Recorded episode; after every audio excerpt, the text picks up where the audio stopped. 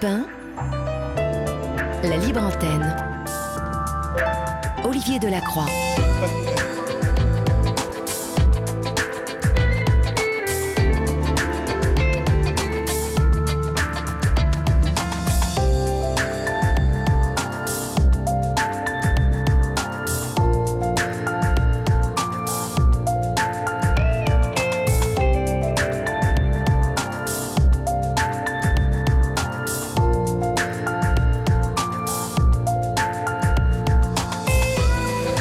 Bonsoir à toutes et à tous. J'espère que vous avez passé une agréable journée, chers amis, euh, et que vous êtes euh, maintenant chez vous ou dans votre voiture ou peut-être euh, en train de marcher, de vous balader à la fraîche, comme on dit dans le sud. Mais en tout cas que vous êtes ici, maintenant, avec nous, car c'est votre libre antenne qui débute et qui nous emmènera ce soir, comme chaque soir, jusqu'à 1h du matin. Pour nous joindre, 01 80 20 39 21, 01 80 20 39 21, le nouveau numéro non taxé euh, d'Europe 1. Julia et Adrien euh, attendent vos appels avec euh, Laurent Pelé, notre réalisateur en régie ici au studio Coluche, ici à Europe 1. Vous pouvez aussi envoyer vos messages en privé sur notre page Facebook de la Libre Antenne. Vous pouvez aussi envoyer vos mails à libreantenne.europe1.fr et puis nous adresser vos SMS au 7 39 21 suivi du mot nuit écrit en lettres majuscules suivi d'un espace. SMS euh, que j'essaierai de euh, dénoncer euh, si vous les signez, oh, et puis même si vous ne les signez pas, vous savez comme je suis. Voilà, j'espère que en tout cas vous êtes bien maintenant, car votre libre antenne du mardi, c'est parti. Olivier Delacroix est à votre écoute sur Europe 1. Et pour débuter cette émission, nous retrouvons Lydiane que nous avions euh, quittée hier soir, euh, faute de temps. Bonsoir Lydiane. Bonsoir Olivier. Bonsoir. Alors Lydiane, hier soir, euh, nous nous sommes quittés à 1h du matin, cette nuit. Mhm. Et donc nous, nous, poursuivons cette discussion.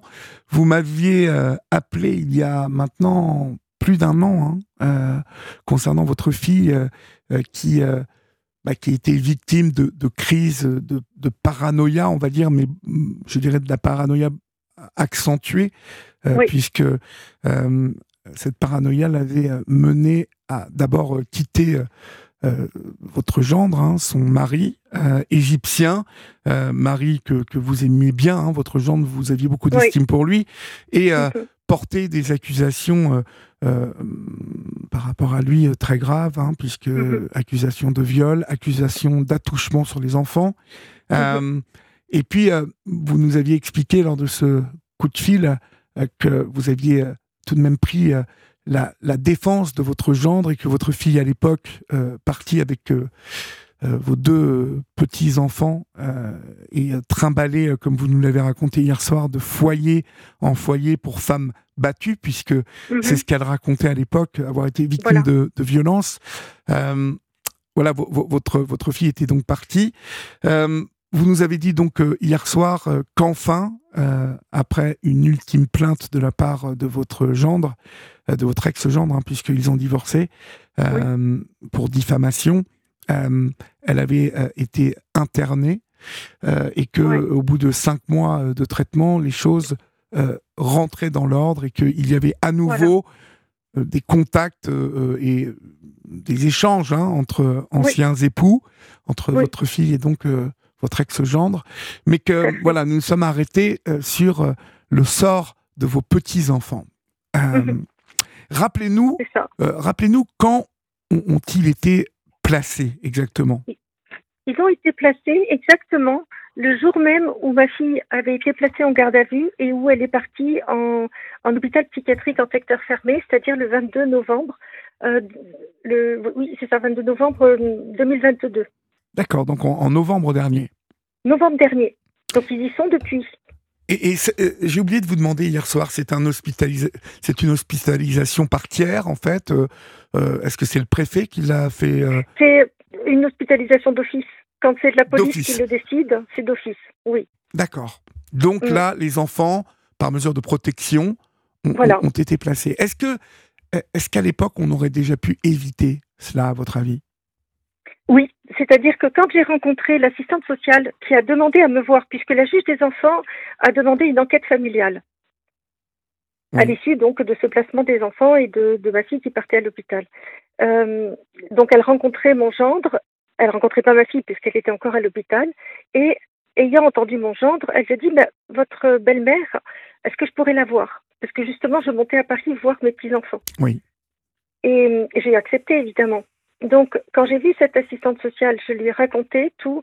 Et quand elle a suivi euh, absolument tout le déroulé, à un moment donné, elle m'a dit Mais en fait, là, euh, il y avait des faits suffisamment interpellants en 2020 pour que vous fassiez quelque chose. Et j'ai dit Oui, effectivement. Sauf que je ne pouvais pas étant donné que la parole de ma fille était entérinée à ce moment-là par, euh, par la police, par la justice, euh, qu'elle était dans une institution pour femmes maltraitées, si j'avais essayé de la faire hospitaliser à la demande d'un tiers, euh, ça n'aurait pas abouti. Et j'en veux pour preuve qu'une fois, je suis allée la voir quand elle était à Paris, donc pas encore à l'hôpital, etc. Elle était juste retournée dans ce logement, elle n'était plus dans les foyers parce qu'il y avait une injonction contre le père, donc elle a pu réintégrer son, son appartement. Je suis allée la voir et elle a appelé la police.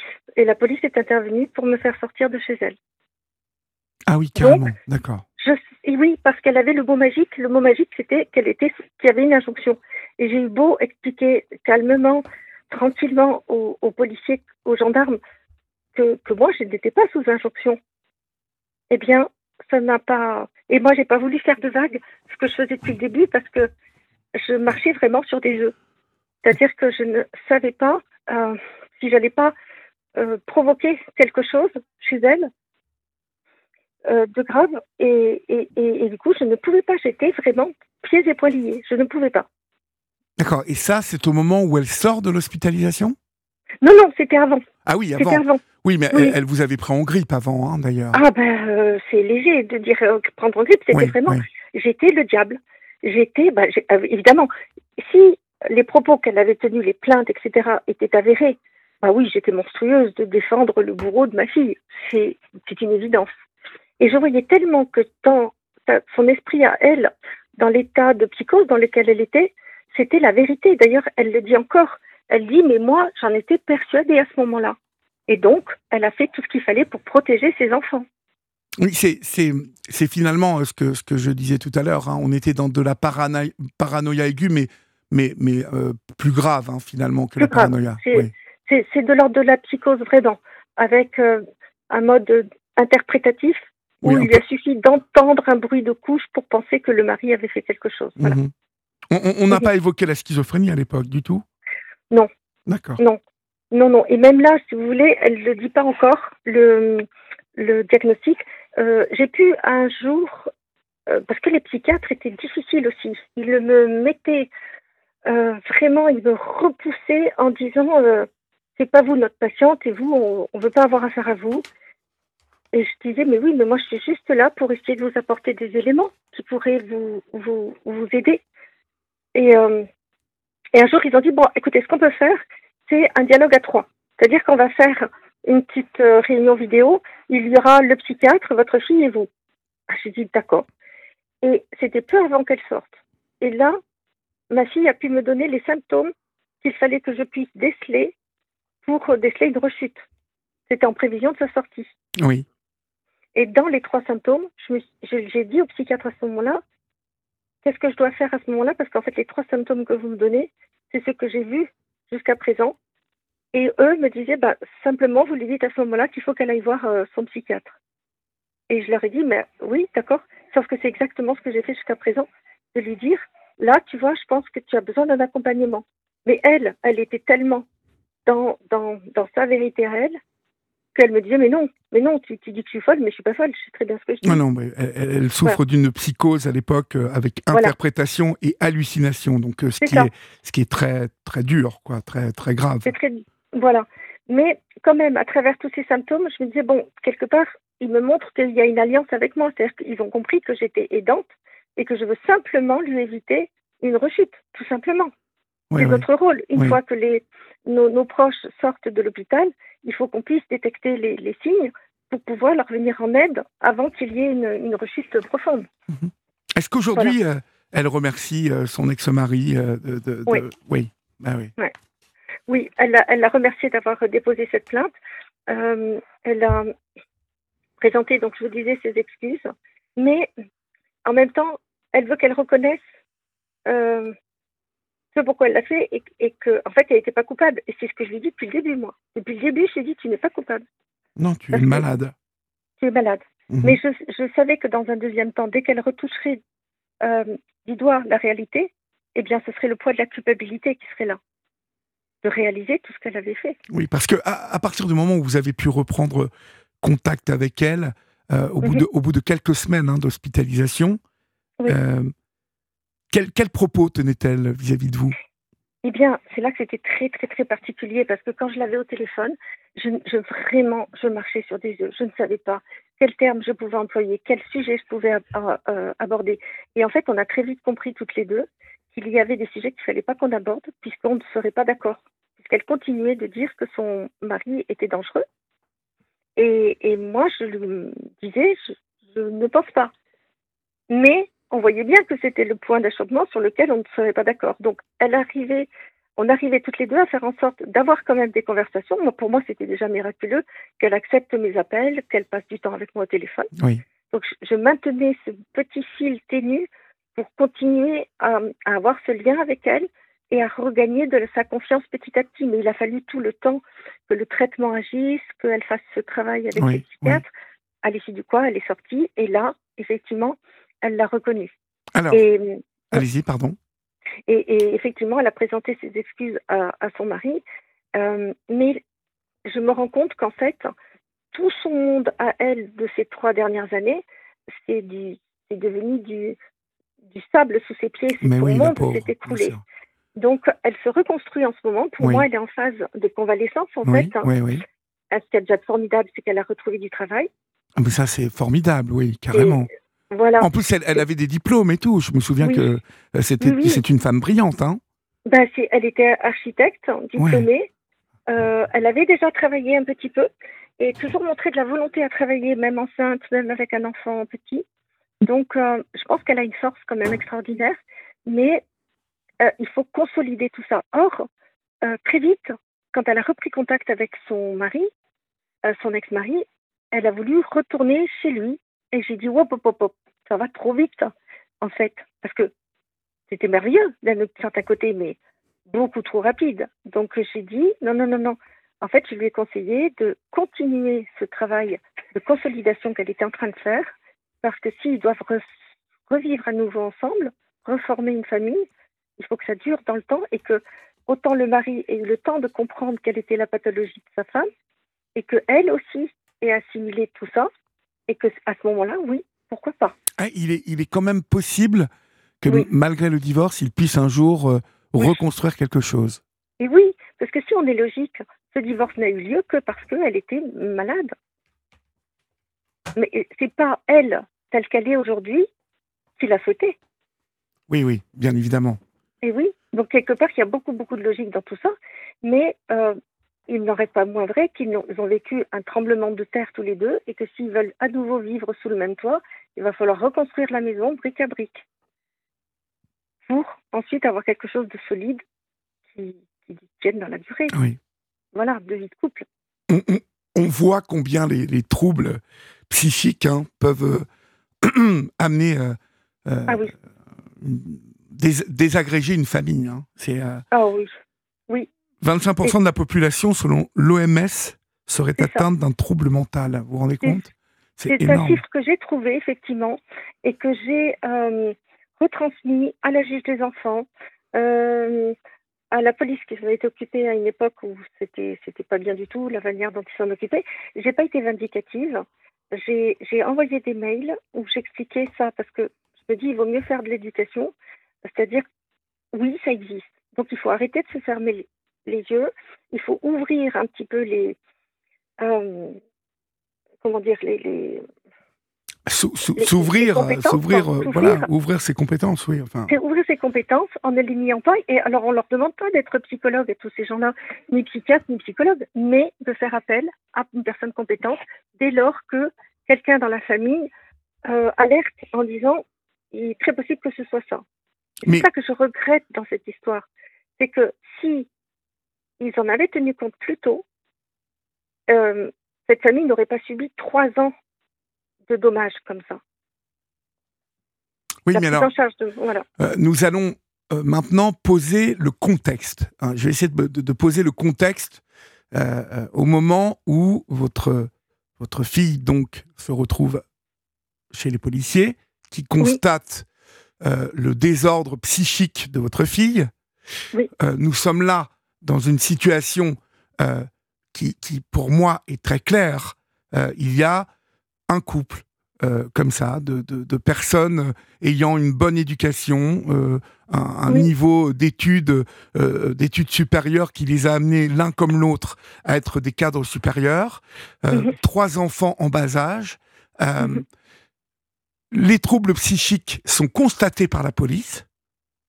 Ils n'ont été constatés que très tardivement. Oui, mais ce que je veux dire, c'est que à quel moment on prend la décision de placer les enfants au lieu de les rendre au papa ou mm. de les placer chez la grand-mère, vous en l'occurrence? Voilà. Euh, eh ben, pourquoi pourquoi eh on va les placer là? Pourquoi? Alors parce qu'ils y ont pensé à la grand-mère, ils ont pensé à moi. Mais ils ont dit, non seulement elle est éloignée géographiquement, ce qui n'était pas du tout un problème, parce que même avec mon travail d'infirmière, avec des, des, horaires de travail effectivement difficiles, je me serais organisée. Je me serais organisée, j'aurais pris quelqu'un, j'aurais fait quelque chose. Bien évidemment c'était pas du tout un prétexte. Mais le problème, c'était que les termes mêmes de la juge des enfants, c'est il semblerait qu'il y ait une alliance entre le gendre et la belle-mère et la grand-mère, dont les enfants sont l'enjeu. Nous sommes, nous sommes encore donc là, mm. euh, euh, et on va continuer euh, à en parler, hein, Liliane, dans une interprétation totalement erronée et totalement paranoïaque de, de mm. la juge, ou en tout cas la juge, la juge peut-être sur euh, euh, euh, foi de, du rapport de l'ASE une fois de plus. Mais on, va, on, va, on va marquer une pause et, vous allez me donner votre ressenti après. D'accord? D'accord. À tout de suite. Sur Europe 1, venez vous confier à Olivier Delacroix en appelant le 01 80 20 39 21. Numéro non surtaxé, prix d'un appel local. Il est 23h28, vous êtes sur Europe 1, c'est la libre antenne d'Europe 1. Euh, c'est la dernière semaine euh, où j'ai le plaisir de vous accompagner. Euh, après, bien évidemment, vous retrouverez la libre antenne 7 jours sur 7 durant tout l'été avec Sana Boulanger durant la semaine et le week-end euh, le week-end. Euh, peut-être que Julia ou euh, Laurent vont me dire qui anime le week-end. Valérie Darmon qui sera là le week-end et, Sana Boulanger, donc l'excellente Sana qui sera avec vous toute la semaine et qui sera accompagnée tout l'été par Adrien aussi. Donc vous allez avoir trois heures de libre antenne, 7 jours sur 7, chers amis. Voilà, et nous, bien évidemment, on se retrouvera ben, la dernière semaine du mois d'août. Et comme je vous l'ai dit, euh, nous serons maintenant désormais là à partir de 22h, 22h10, après le journal d'Europe 1 de la rédaction. Euh, Liliane, donc euh, la, position, en tout cas l'option grand-mère a été étudiée et là tombe, tombe donc la possible alliance hein, entre vous et le papa des enfants. Voilà. Tout simplement parce que l'un comme l'autre, vous aviez fait preuve de, de, de, sagesse, de réflexion. Euh, et, Alors, on se demande, vous voyez, euh, souvent sur cette antenne, euh, lorsqu'on évoque ces situations avec des, parents dont les enfants ont été placés, et c'est toujours vif en émotion. Mais là, chers amis qui, nous écoutez, on en a une, un contexte qui est totalement lisible. Mm-hmm. On a un papa qui travaille, un papa accusé totalement injustement, et c'est prouvé par les policiers qui constatent les troubles psychiques et le désordre psychique et donc, et donc les fausses accusations de la maman des enfants, votre fille, donc Liliane. Tout ça est constaté et donc euh, euh, sans doute étayé dans des procès-verbaux. Il y a euh, l'hospitalisation de la maman. Et puis, au lieu que les enfants retrouvent leur père ou au moins leur grand-mère, ils sont placés. Tout ça par peur que vous euh, complotiez contre votre fille. Oui. Alors, c'est une famille qui a été quand même observée par les assistantes sociales, par les éducatrices spécialisées, par le service médiatisé. Il y a eu quand même beaucoup de monde autour de cette famille. Eh bien, non. À partir de quand À partir de quand? Ah ben, service médiatisé. Alors, c'était quand ça? Euh, Quand euh, il a été décidé que le père, qui était toujours sous injonction, avait quand même le droit de voir ses enfants en service médiatisé suite à une convocation de la juge des enfants. Mais encore heureux, euh, le pauvre. Oui, oui, euh, oui. Il était pour rien, lui. Euh, ah oui, mais non. Parce que à cette époque-là, il y avait une injonction, mais elle n'avait pas encore les rapports de police, oui, bien évidemment. Donc ça, ça à, la, rigueur, normal. Ok. Voilà. Mais ce qui n'est pas normal, c'est que cette juge des enfants, je l'ai interpellée depuis le début. C'est-à-dire que très tôt, dès que j'ai pu euh, trouver son, son mail, m'adresser au tribunal euh, concerné, j'ai adressé des, des, mails et à tel point qu'elle m'a convoqué sur la toute première convocation qu'il y a eu du père et de la mère, euh, donc qui était à ce moment-là elle la mère dans l'association avec euh, prise en charge par l'association des femmes maltraitées. on a été convoqués. Donc je suis montée à Paris et ma fille n'est pas venue. Ma Pourquoi fille n'est pas venue Pourquoi? parce que son avocate était partie à l'étranger et à cause du Covid ne pouvait pas revenir. D'accord. Donc elle ne s'est pas présentée, mais il y avait mon gendre, son avocate, moi et la juge des enfants. Et aussitôt, la juge des enfants, quand elle s'est adressée à moi, elle m'a dit euh, écoutez, il est extrêmement rare que je convoque des grands-mères. Euh, donc c'était vraiment dit sur un ton euh, vous êtes là, mais attention, hein, vous avez de la chance. Hein voilà, vous avez bien de la chance. Voilà. Donc, quand il m'a été quand même permis de m'exprimer, j'ai exprimé toutes mes craintes, etc. Donc elle m'a vue et ensuite j'ai pas cessé de lui envoyer des, des mails à chaque fois que quelque chose, quand j'étais allée voir ma fille, quand je me rendais compte qu'elle avait coupé les ponts avec tout le monde et même avec sa sœur, avec qui elle entretenait de très bonnes relations avant. Donc tout ça m'interpellait et je, et je lui envoyais régulièrement des messages. Donc pourquoi, pourquoi, quand elle fait hospitaliser ma fille, que donc finalement il est avéré que mes craintes, bah, enfin, que mes craintes étaient donc avérées, pourquoi elle a entériné les choses en disant non, il faut recommencer une, enquête familiale. Mais quand même. Mais elle, a entériné ça, je veux dire. Euh, à la rigueur, la juge, euh, on ne peut pas lui en vouloir. Elle, a entériné cela parce qu'il y a eu des rapports défavorables pour vous et, pour votre gendre. Oui. En tout cas, euh, des, rapports qui arrivent au bout d'une constatation de la partie de la de la partie des services sociaux en disant non, il faut placer les enfants.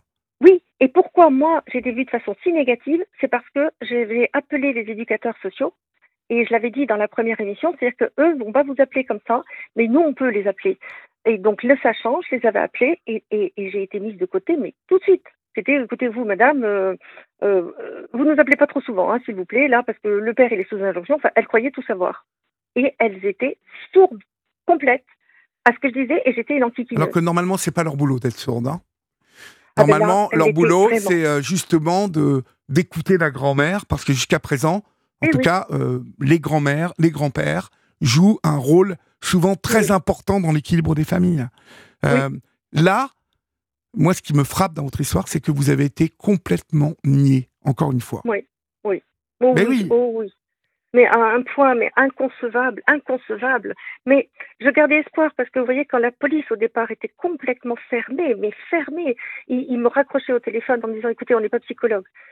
Euh, je suis montée à Paris et je suis allée les voir et comme j'ai rencontré une autre personne qui n'était pas impliquée dans l'enquête, mais que la personne qui l'était n'était pas là ce jour-là, eh bien là, tout a changé dès ce jour-là, c'est-à-dire que mon gendre a enfin été vu, mis en garde à vue. Et j'avais appris par ailleurs, après, que lorsqu'il y a des plaintes de cette teneur-là, la personne accusée est en garde à vue dans les 48 heures. pourquoi a-t-il été mis en garde à vue puisque... Ben, ça a mis 8 mois. Mais il aurait dû être mis en garde à vue très rapidement. D'accord.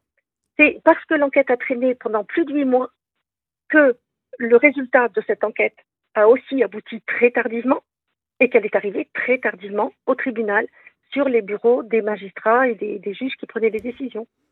D'accord. Vous, vous, avez vu les rapports de l'ASE ou pas? Vous, vous, vous, avez pris connaissance des rapports? Non. Hein, ça reste. Non, euh, non mais j'ai eu un des responsables, enfin le responsable de, de l'ASE au téléphone lorsque, dès que j'ai appris le, le, fait que ma fille était à l'hôpital, j'ai appelé pour faire valoir euh, mon, mon droit de visite de grand-mère. J'ai essayé de dire, voilà, est-ce que je peux voir mes petits-enfants? C'est un droit hein, que vous avez. Mais oui, c'est un droit. Et on m'a dit, voilà, la procédure, c'est que vous devez le demander d'abord à la juge des enfants. Donc je dis, d'accord, très bien. Et quand j'ai eu ce responsable, je lui ai dit, mais ça, c'est en attendant, j'ai eu la phrase malheureuse de dire, euh, ben, en attendant que les enfants soient remis au père. Et le responsable est monté sur ses grands chevaux en me disant, mais non, non, ça va pas du tout se passer comme ça, madame. Et là, je, je lui ai dit, écoutez, je vous ai appelé en fait en tant que grand-mère, je simplement, voilà, euh, mon droit de visite et quelque part, euh, laissons tomber euh, ce que j'ai dit euh, sur le père. Mais là, lui, il est allé le rapporter illico à la juge des enfants, puisque c'était mot pour mot ce qui était inscrit après dans l'ordonnance qui finalement m'octroyait euh, un droit de visite tous les deux mois. Non, mais encore une fois, Liliane, je le répète pour celles et ceux qui nous écoutent, nous sommes là dans un cas typique de placement abusif. On est dans un Je cas. euh, dire. mais, mais oui, et, et malheureusement, j'ai envie de vous dire, et euh, votre situation avec euh, celui, euh, avec celle de, de cette grand-mère qui nous a appelé il y a quelques mois, euh, avec deux enfants, euh, deux petits enfants placés, alors qu'elle est Mhm. elle-même famille d'accueil, Oh, euh, et à Ouais. qui on refuse euh, ouais, qu'elle accueille ses petits enfants, ouais. en lui proposant en même temps l'accueil d'autres enfants. Bon, Oui. ça, ça déjà, ce premier témoignage avait vraiment. euh, on a senti hein, sur euh, la page Facebook de, de j'allais dire de dans les yeux d'Olivier, mais non, de, de la libre antenne, euh, Mhm. on a senti que vraiment les gens, euh, en tout cas la communauté, euh, vraiment là, constataient un truc qui était abusif. Oui. Oui. Et, et- et- et la situation que vous nous exposez ce soir, avec encore une fois, je le rappelle, un père diplômé, cadre supérieur, qui lui Mhm. n'a rien demandé à personne. Il y a juste, à un moment, sa femme, la mère des Mhm. petits, qui, euh, euh, euh, qui tombe malade euh, euh, et qui a un désordre total psychique. Donc, euh, dire, lui, il n'y est pour rien. Et, Rien, et- et on lui place ses gosses. C'est ça. Trois ans. Des enfants qui avaient à l'époque de 1 à 5 ans, Non, mais quel, mais, mais qui ont 4 quel et, entre scandale. 4 et 8 ans maintenant. C'est- énorme. Le- et, et moi, j'ai écrit à la, un mail à la juge des enfants en lui disant que 7 mois dans la vie d'enfants aussi jeunes, c'est énorme. mais, mais proportionnellement à leur tellement vie. énorme. C'est- un moment de construction tellement Oui, important. Oui, Mais oui. c'est ça qui est fou. Euh, Mhm. comment, là, dans cette situation, préférer placer les enfants, enfin, mais Mhm. c'est aberrant. Que Aberrant. quand je dis qu'il y avait déjà eu une, une enquête, etc., je- je- le service médiatisé, ça se passait très bien. Le père, à tel point, ça se passait bien, il avait de plus en plus euh, de temps octroyé avec ses enfants jusqu'à pouvoir les amener chez lui le temps d'une après-midi. Ça se passait très bien. Alors pourquoi, ayant déjà euh, ça, euh, ce, ce résultat-là, la juge des enfants le savait, elle remet en place les choses comme quoi il faut à nouveau qu'il y ait service médiatisé, etc., pour à nouveau regarder sous les trous de nez le papa pour savoir comment ça se passe. Et Alors donc, moi, ce que j'aimerais savoir, euh, parce que bien évidemment, lorsqu'on est victime en tant que grand-mère euh, d'un placement de ses petits-enfants comme ça, normalement, le droit de la grand-mère est de pouvoir voir ses petits-enfants. Euh, Avez-vous vu vos petits-enfants Combien Oui. de fois en sept mois Euh. Est-ce que ça a été facile de les revoir? L'ordonnance, euh, je l'ai reçue le 15 euh, décembre, Donc un mois après le placement. un mois après le placement. J'avais 15 jours pour faire appel. J'ai fait appel. L'ordonnance disait que malgré donc cette alliance avec mon gendre, etc., et qu'il il, il leur paraissait nécessaire d'éloigner la grand-mère. C'était dit aussi ça. Malgré cela, ils, ils estimaient que pour euh, maintenir quand même les liens familiaux, finalement, on me permettait de les voir tous les deux mois en service médiatisé une heure. Une heure tous les deux mois. Et la première visite médiatisée a eu lieu quatre mois après. Voilà. Alors, on peut se poser deux questions encore, là. Quelle est l'utilité d'une heure tous les deux mois? Je, vous le demande, vous qui nous écoutez, qui êtes parents, euh, ou en tout cas qui euh, avez des familles où il y a des enfants, vous, vous connaissez euh, l'importance du lien parental euh, Mhm. et, et du lien avec les, les grands-parents. Que- quelle est vraiment l'utilité d'une décision pareille? Une heure tous les deux mois Voilà, c'est c'est à part, ridicule. à part perturber les enfants en plus. Alors, je l'ai pas fait tout à fait comme ça parce que je me suis dit, en fait, pendant les trois ans, euh, lorsque ma fille était complètement sortie des radars, évidemment, euh, Association des femmes maltraitées, c'était impossible de savoir où elle était. Mais bien sûr. Donc, euh, dans ces cas-là, et puis elle-même ne donnait pas signe de vie, donc c'était impossible. Mais à partir du moment où elle avait réintégré son appartement, je suis montée à Paris très régulièrement, donc quitte à me faire sortir de la de l'appartement par la police, mais j'y suis allée parce que comme ça, mes petits enfants m'ont vue je suis restée toujours très très calme. Je n'ai jamais provoqué quelque chose chez ma fille. Quand j'ai vu qu'elle commençait à avoir des réactions, je, je, partais. Voilà, je ne voulais pas euh, provoquer des choses que j'aurais eu du mal à gérer. Et euh, mais ils m'ont vu en pointillé. Donc quand j'ai eu cette ordonnance, je me dis bah, c'est très peu ce qu'on me donne, mais je continue. Oui, du bah, coup, mes, petits enfants, Mhm. dans leur jeune, jeunes âges comme ça, m'ont vu finalement. Et du coup, ils connaissent très bien Mamili. Parce que Mamili. quel âge Voilà. ont-ils aujourd'hui les petits là? Ils ont, alors l'aîné va avoir 8 ans au mois d'août, le deuxième a 6 ans et le petit dernier a 4 ans. Vous vous rendez compte là Ça fait euh, donc euh, sept mois qu'ils sont placés euh, à cet âge-là. C'est euh, est-ce qu'ils comprennent la situation ou pour eh eux c'est bien, c'est moi compliqué? je crois que leur très grande chance dans leur malheur, c'est d'avoir été une fratrie de trois garçons Ils n'ont pas été séparés? En âge. Ils ont été séparés quand ils ont été dans le foyer d'urgence. Quand ma fille a été hospitalisée, ils étaient dans un foyer d'urgence. Oui. Et ils se voyaient dans la journée, mais l'aîné était tout seul euh, pour dormir le soir. Et il a commencé à souffrir d'énurésie.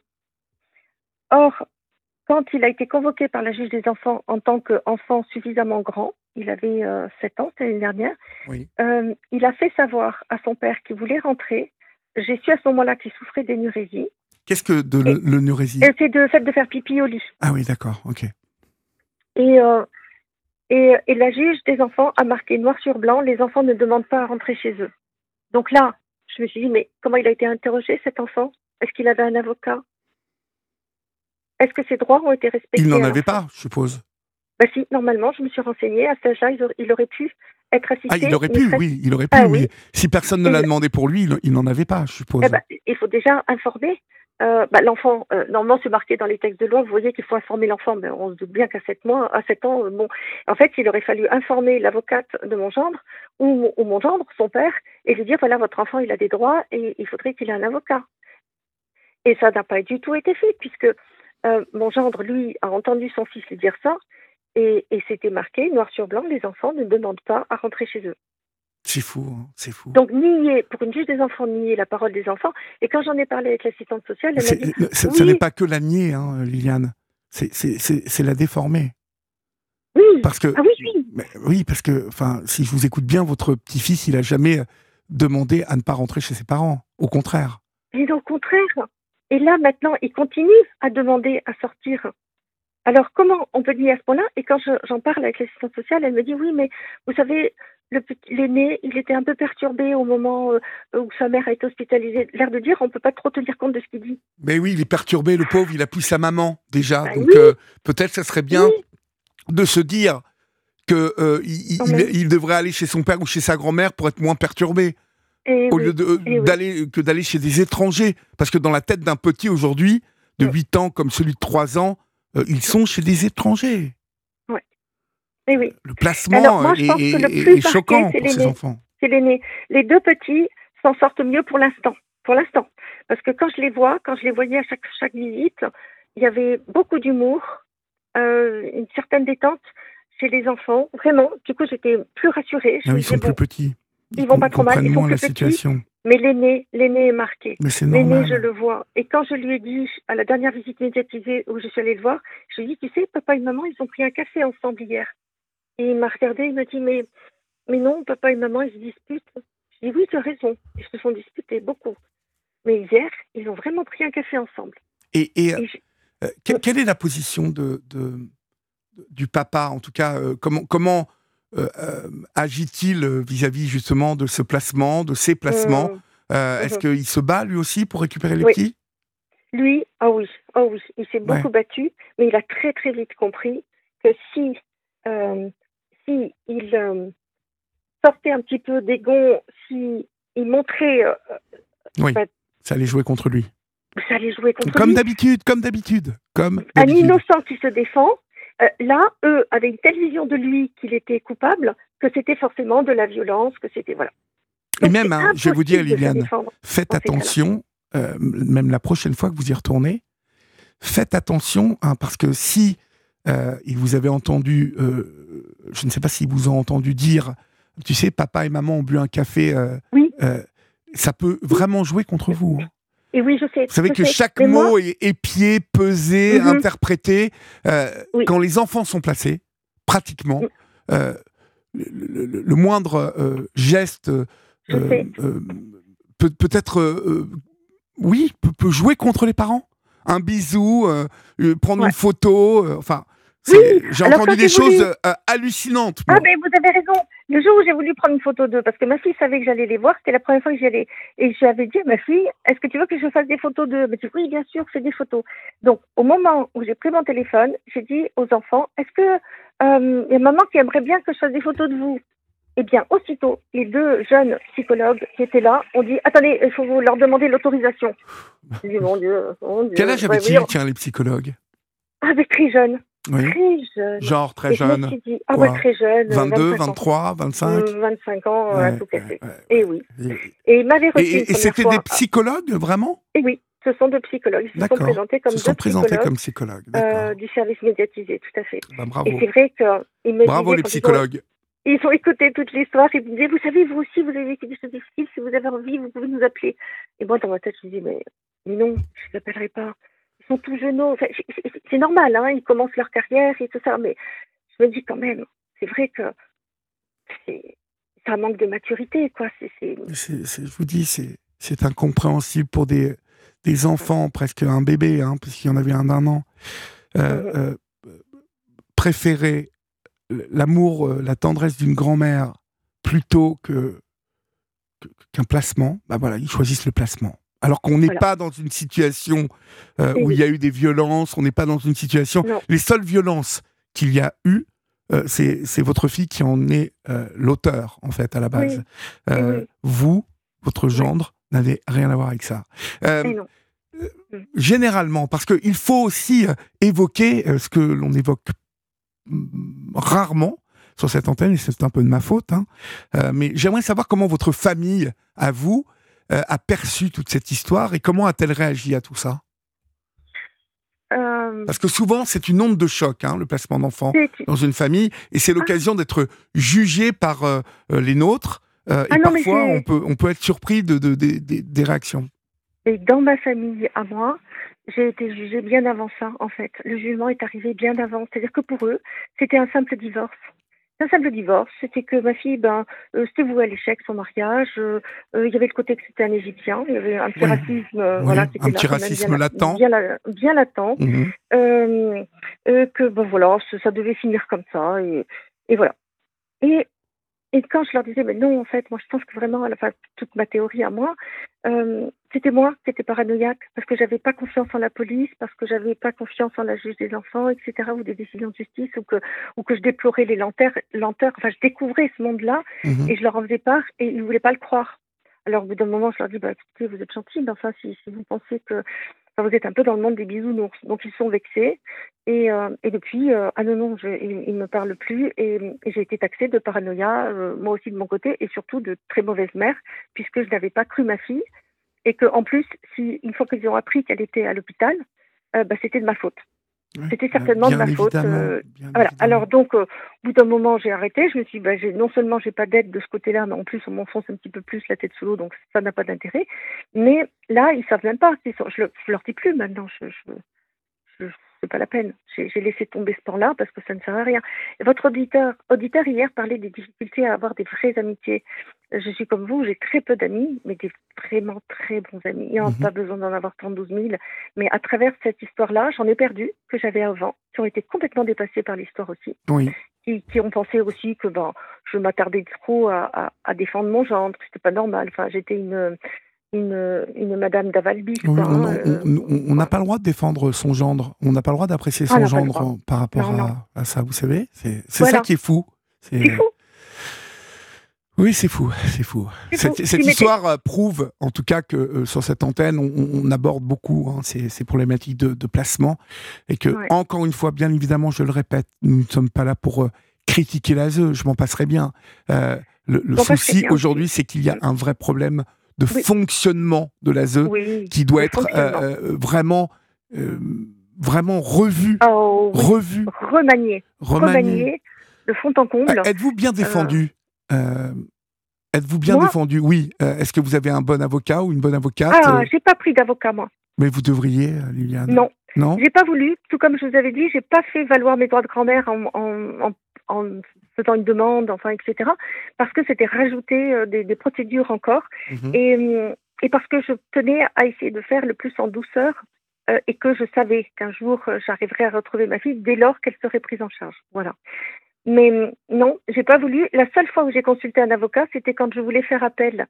Et en fait, euh, là, je suis tombée des nues aussi parce que, pareil, elle m'a sorti le même euh, jugement. Ben, en fait, votre tort, madame, c'est que vous avez pris la défense de votre genre. Ah oui. Bon, c'est très bien, on en est là, très bien. Mais en fait, moi, je veux simplement faire appel là. Qu'est-ce que je dois faire? Eh bien, en fait, vous pouvez le faire toute seule. Donc, j'ai payé 120 euros une consultation pour euh, me débrouiller toute seule. C'est une lettre en recommandé euh, que j'ai faite. Et là, maintenant, la suite, c'est que ils ne m'ont toujours pas convoqué. Donc, pour ce qui est d'obtenir euh, plus de temps de visite à mes petits-enfants, c'est râpé. Hein.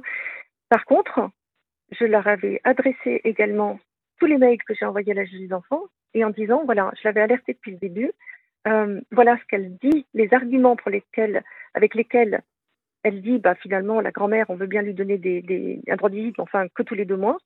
Ces arguments-là, je ne suis pas d'accord. Cette alliance avec le gendre, je ne suis pas d'accord avec ça.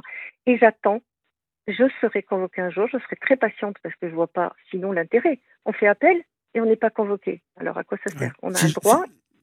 Si, je vous pose la question, hein, c'est que pour celles et ceux euh, qui nous écoutent ce soir, y compris euh, les personnes euh, travaillant à l'ASE ou travaillant au ministère, Oui.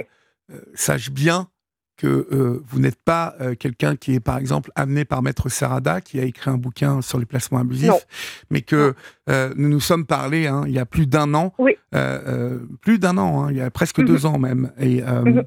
et que tout- tout- toute votre histoire, j'étais loin de penser euh, qu'elle allait déboucher sur euh, euh, un Ah oui. placement abusif, parce que là, Ah on, oui. est, on est dans le cas d'un placement abusif.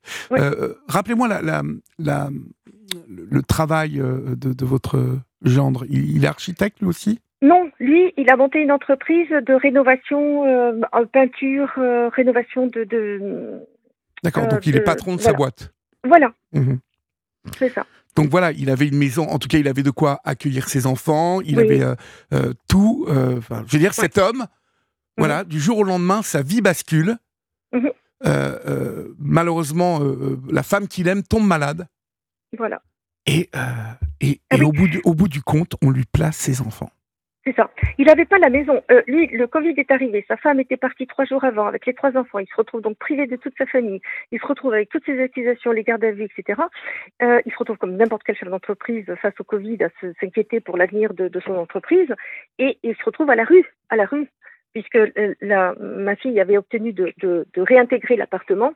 Et lui, eh ben, il était dehors. Donc heureusement qu'il a trouvé des amis euh, qui l'ont aidé, mais l'argent, n'en parlons pas, parce que le, le, pour l'avocat, pour à- de donner de l'argent, parce qu'il a été euh, statué qu'il fallait qu'il donne de l'argent donc à, à son à sa femme, euh, et il a quand même acquis une maison. Donc il a été d'un courage remarquable pour tenir debout Oui. en vue de re- retrouver ses enfants. Puisque D'accord. maintenant, il a de quoi accueillir ses enfants dans une maison. Euh, maison que n'ont visité l'assistante sociale que très dernièrement. C'est-à-dire que quand il y a eu le service médiatisé, euh, non, pardon, les éducatrices spécialisées qui allaient voir ma fille, la juge des enfants avait bien dit, je prends cette mesure-là pour que le père puisse avoir aussi des nouvelles de ses enfants. Et en fait, ça a été axé que sur ma fille et les enfants, et encore de façon assez laxiste. Et lui, pas une seule fois, ils sont allés le voir voir fou. sa bonne volonté. Cette, cette histoire est folle encore. Euh, La prochaine étape, c'est quoi, Liliane là? Prochaine étape, c'est le 11 juillet, puisque la juge des enfants les a convoqués, les deux parents, et l'aîné. J'espère que cette fois, il pourra être entendu, l'aîné. Et, hum, et elle va statuer pour savoir si euh, elle laisse les enfants sortir ou pas. Or, dans sa dernière euh, euh, dernier euh, message qu'elle avait émis, cette juge des enfants, c'était il faut que le retour soit progressif. D'accord Donc, elle peut tout à fait décider, bah, je les laisse encore trois mois, et pendant ce temps-là, on fait le retour progressif. Oui, retour progressif, c'est encore euh, euh, visite médiatisée, donc enfin bon. C'est voilà, avec des permissions de sortie, etc., jusqu'à ce que bah, les enfants ne soient pas traumatisés de retrouver leurs parents. Voilà. Il faut se battre, hein, de toute façon. Ah, hein, il faut se battre il faut se battre. euh, énormément. Et euh, bah, si c'est un message que je peux faire passer, c'est que oui, euh, même quand on a un petit peu tout le monde là contre soi, mais qu'on sait qu'on tient quand même le bon bout, qu'on a euh, intuitivement, euh, on, on détient quand même un peu la vérité là-dessus, il faut se battre malgré les revers.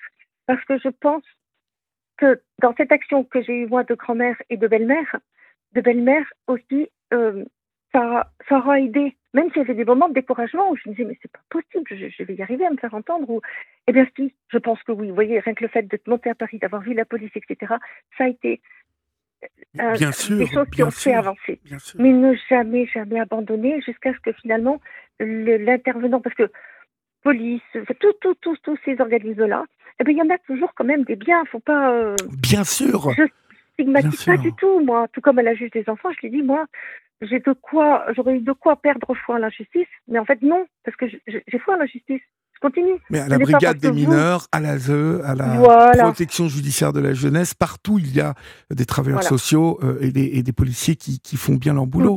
Et vous savez, la juge, euh, encore une fois, je le rappelle, euh, c'est un, ami juge qui m'a dit ça, Olivier. Nous n'avons pas le temps de juger, de, en tout cas de bien juger. Oui. Nous sommes débordés. Donc, dans, dans ces cas-là, dans le cas des, des placements d'enfants, les Mm. juges s'appuient sur euh, les, les rapports de l'ASE. C'est ça. Et comme l'ASE est débordé aussi, parce que voilà. euh, la protection des enfants est quelque chose de très euh, répandu en France et, et- et- Mhm. et on doit ça, et, c'est un service, euh, encore une fois, euh, euh, nécessaire parce que beaucoup d'enfants sont maltraités. Mais Mhm. le, le- le souci, c'est que voilà, euh, ils n'ont pas les moyens ni le temps nécessaire pour euh, euh, et, et- et parfois sans les qualifications parce que on a eu sur cette antenne euh, des témoignages euh, étayant le fait que bah, qu'aujourd'hui on, on- on embauche des gens qui sont sous sous-évalués, sous euh, euh, Tout à fait. Et oui. sous-diplômés, voyez, et qui, Oui, Oui, et, qui vont tenir votre destin et celui d'une famille entre leurs ça. mains. c'est ouais. ça. Vous avez exactement résumé ce que je pense. Et c'est tout ça qui doit être remanié parce que c'est tellement important quand même. Euh, il ne s'agit pas, euh, je sais pas moi, de, de, ce- de- de petites choses bénignes. C'est- quand même extrêmement important ce qui s'est passé dans, dans cette famille. Mais je le dis tout le temps, euh, ces destins qui se jouent tordent des enfants, Mhm. Mais tordent aussi des parents, des Ah grands-parents. oui. C'est Ah oui. c'est- toute une, Ah oui. c'est une multitude d'êtres qui sont impactés et abîmés par. Et c'est parce que c'est normal, on est dans l'humain. Donc est- euh, et voilà, voilà, et, et le principe de précaution, au nom du principe de précaution, c'est ça. que l'on on aurait pu avoir Au dans, votre cas, vous voyez? C'est ça. Mais Mhm. là, les enfants de- devraient être Mhm. revenus euh, chez Voilà. vous ou chez le papa depuis un moment. Exactement. Pourquoi encore aller parler de, euh, ça. euh, bah, de retour progressif euh, C'est pour ça que je comprends pas pourquoi cette juge des enfants, qui est une toute jeune, vous avez parlé de la, de la jeunesse des, de- de- des psychologues, mais cette, euh, cette juge des enfants, elle est devenue juge des enfants en août 2020. Donc ça fait partie des, des premiers cas qu'elle a eu à traiter. mhm. Oui, mais Donc elle est toute jeune. oui, elle est toute jeune, mais elle pourrait être, euh, elle pourrait être bien. Mais euh, que voulez-vous? En tout cas, ne manquez pas Voilà. de nous tenir au courant, ma chère Liliane. Hein. Euh, Tenez-nous au courant de l'évolution des choses. Et puis, je vous souhaite plein de force, plein de courage, Merci ainsi qu'à votre fille, hein, puisque Oui. euh, elle doit savoir le, le combat que vous menez pour elle, ainsi qu'à votre gendre. Et puis, euh, mais bon, je pense que euh, ça devrait s'arranger quand même, hein, si vous menez bien les choses. D'accord? J'ai confiance en eux, tout à fait. Bon, Il y a très un travail bien. de réparation à faire, mais j'ai confiance en eux. Bon, et, en, très et bien. en mes petits-enfants aussi, mes trois petits pharaons. Ouais, ils sont forts. On vous embrasse Ouais. bien fort, Liliane, et, et je compte Merci sur vous pour me tenir au courant. hein. Oui, avec grand plaisir. Au revoir. Merci Au revoir. énormément. Au revoir.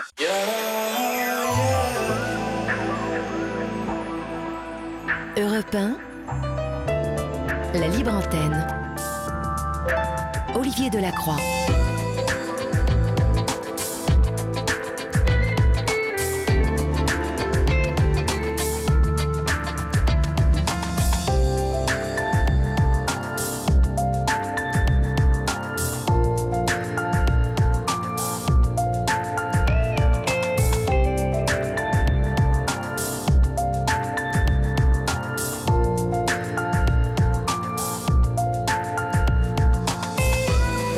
Vous nous rejoignez maintenant à minuit euh, passé de 4 minutes. Vous êtes sur Europe 1 et euh, je vous souhaite la bienvenue chers amis. Euh, vous êtes sur la libre antenne et vous pouvez euh, bien évidemment euh, composer le 01 80 20 39 21 pour nous joindre. Adrien et Julia euh, sont en régie et attendent vos appels. Un autre rendez-vous important et incontournable euh, d'Europe 1 de 9h à 11h euh, du lundi au vendredi. L'émission Culture Média avec Philippe Vandel, l'émission de référence sur les médias sur Europe 1, du, euh, donc animée par Philippe Vandel et ses chroniqueurs qui décortiquent l'actualité médiatique et culturelle. Demain, mercredi 5 juillet, la chanteuse AD interprétera le titre Insomnie en live dans Culture Média, exclusivement pour vous, chers auditeurs et chères auditrices d'Europe 1. C'est Culture Média avec Philippe Vandel tous les soirs, tous les matins, pardon, de 9h à 11h du matin. Nous accueillons maintenant euh, sur Europe 1 Fiona. Bonsoir Fiona. Bonsoir Olivier.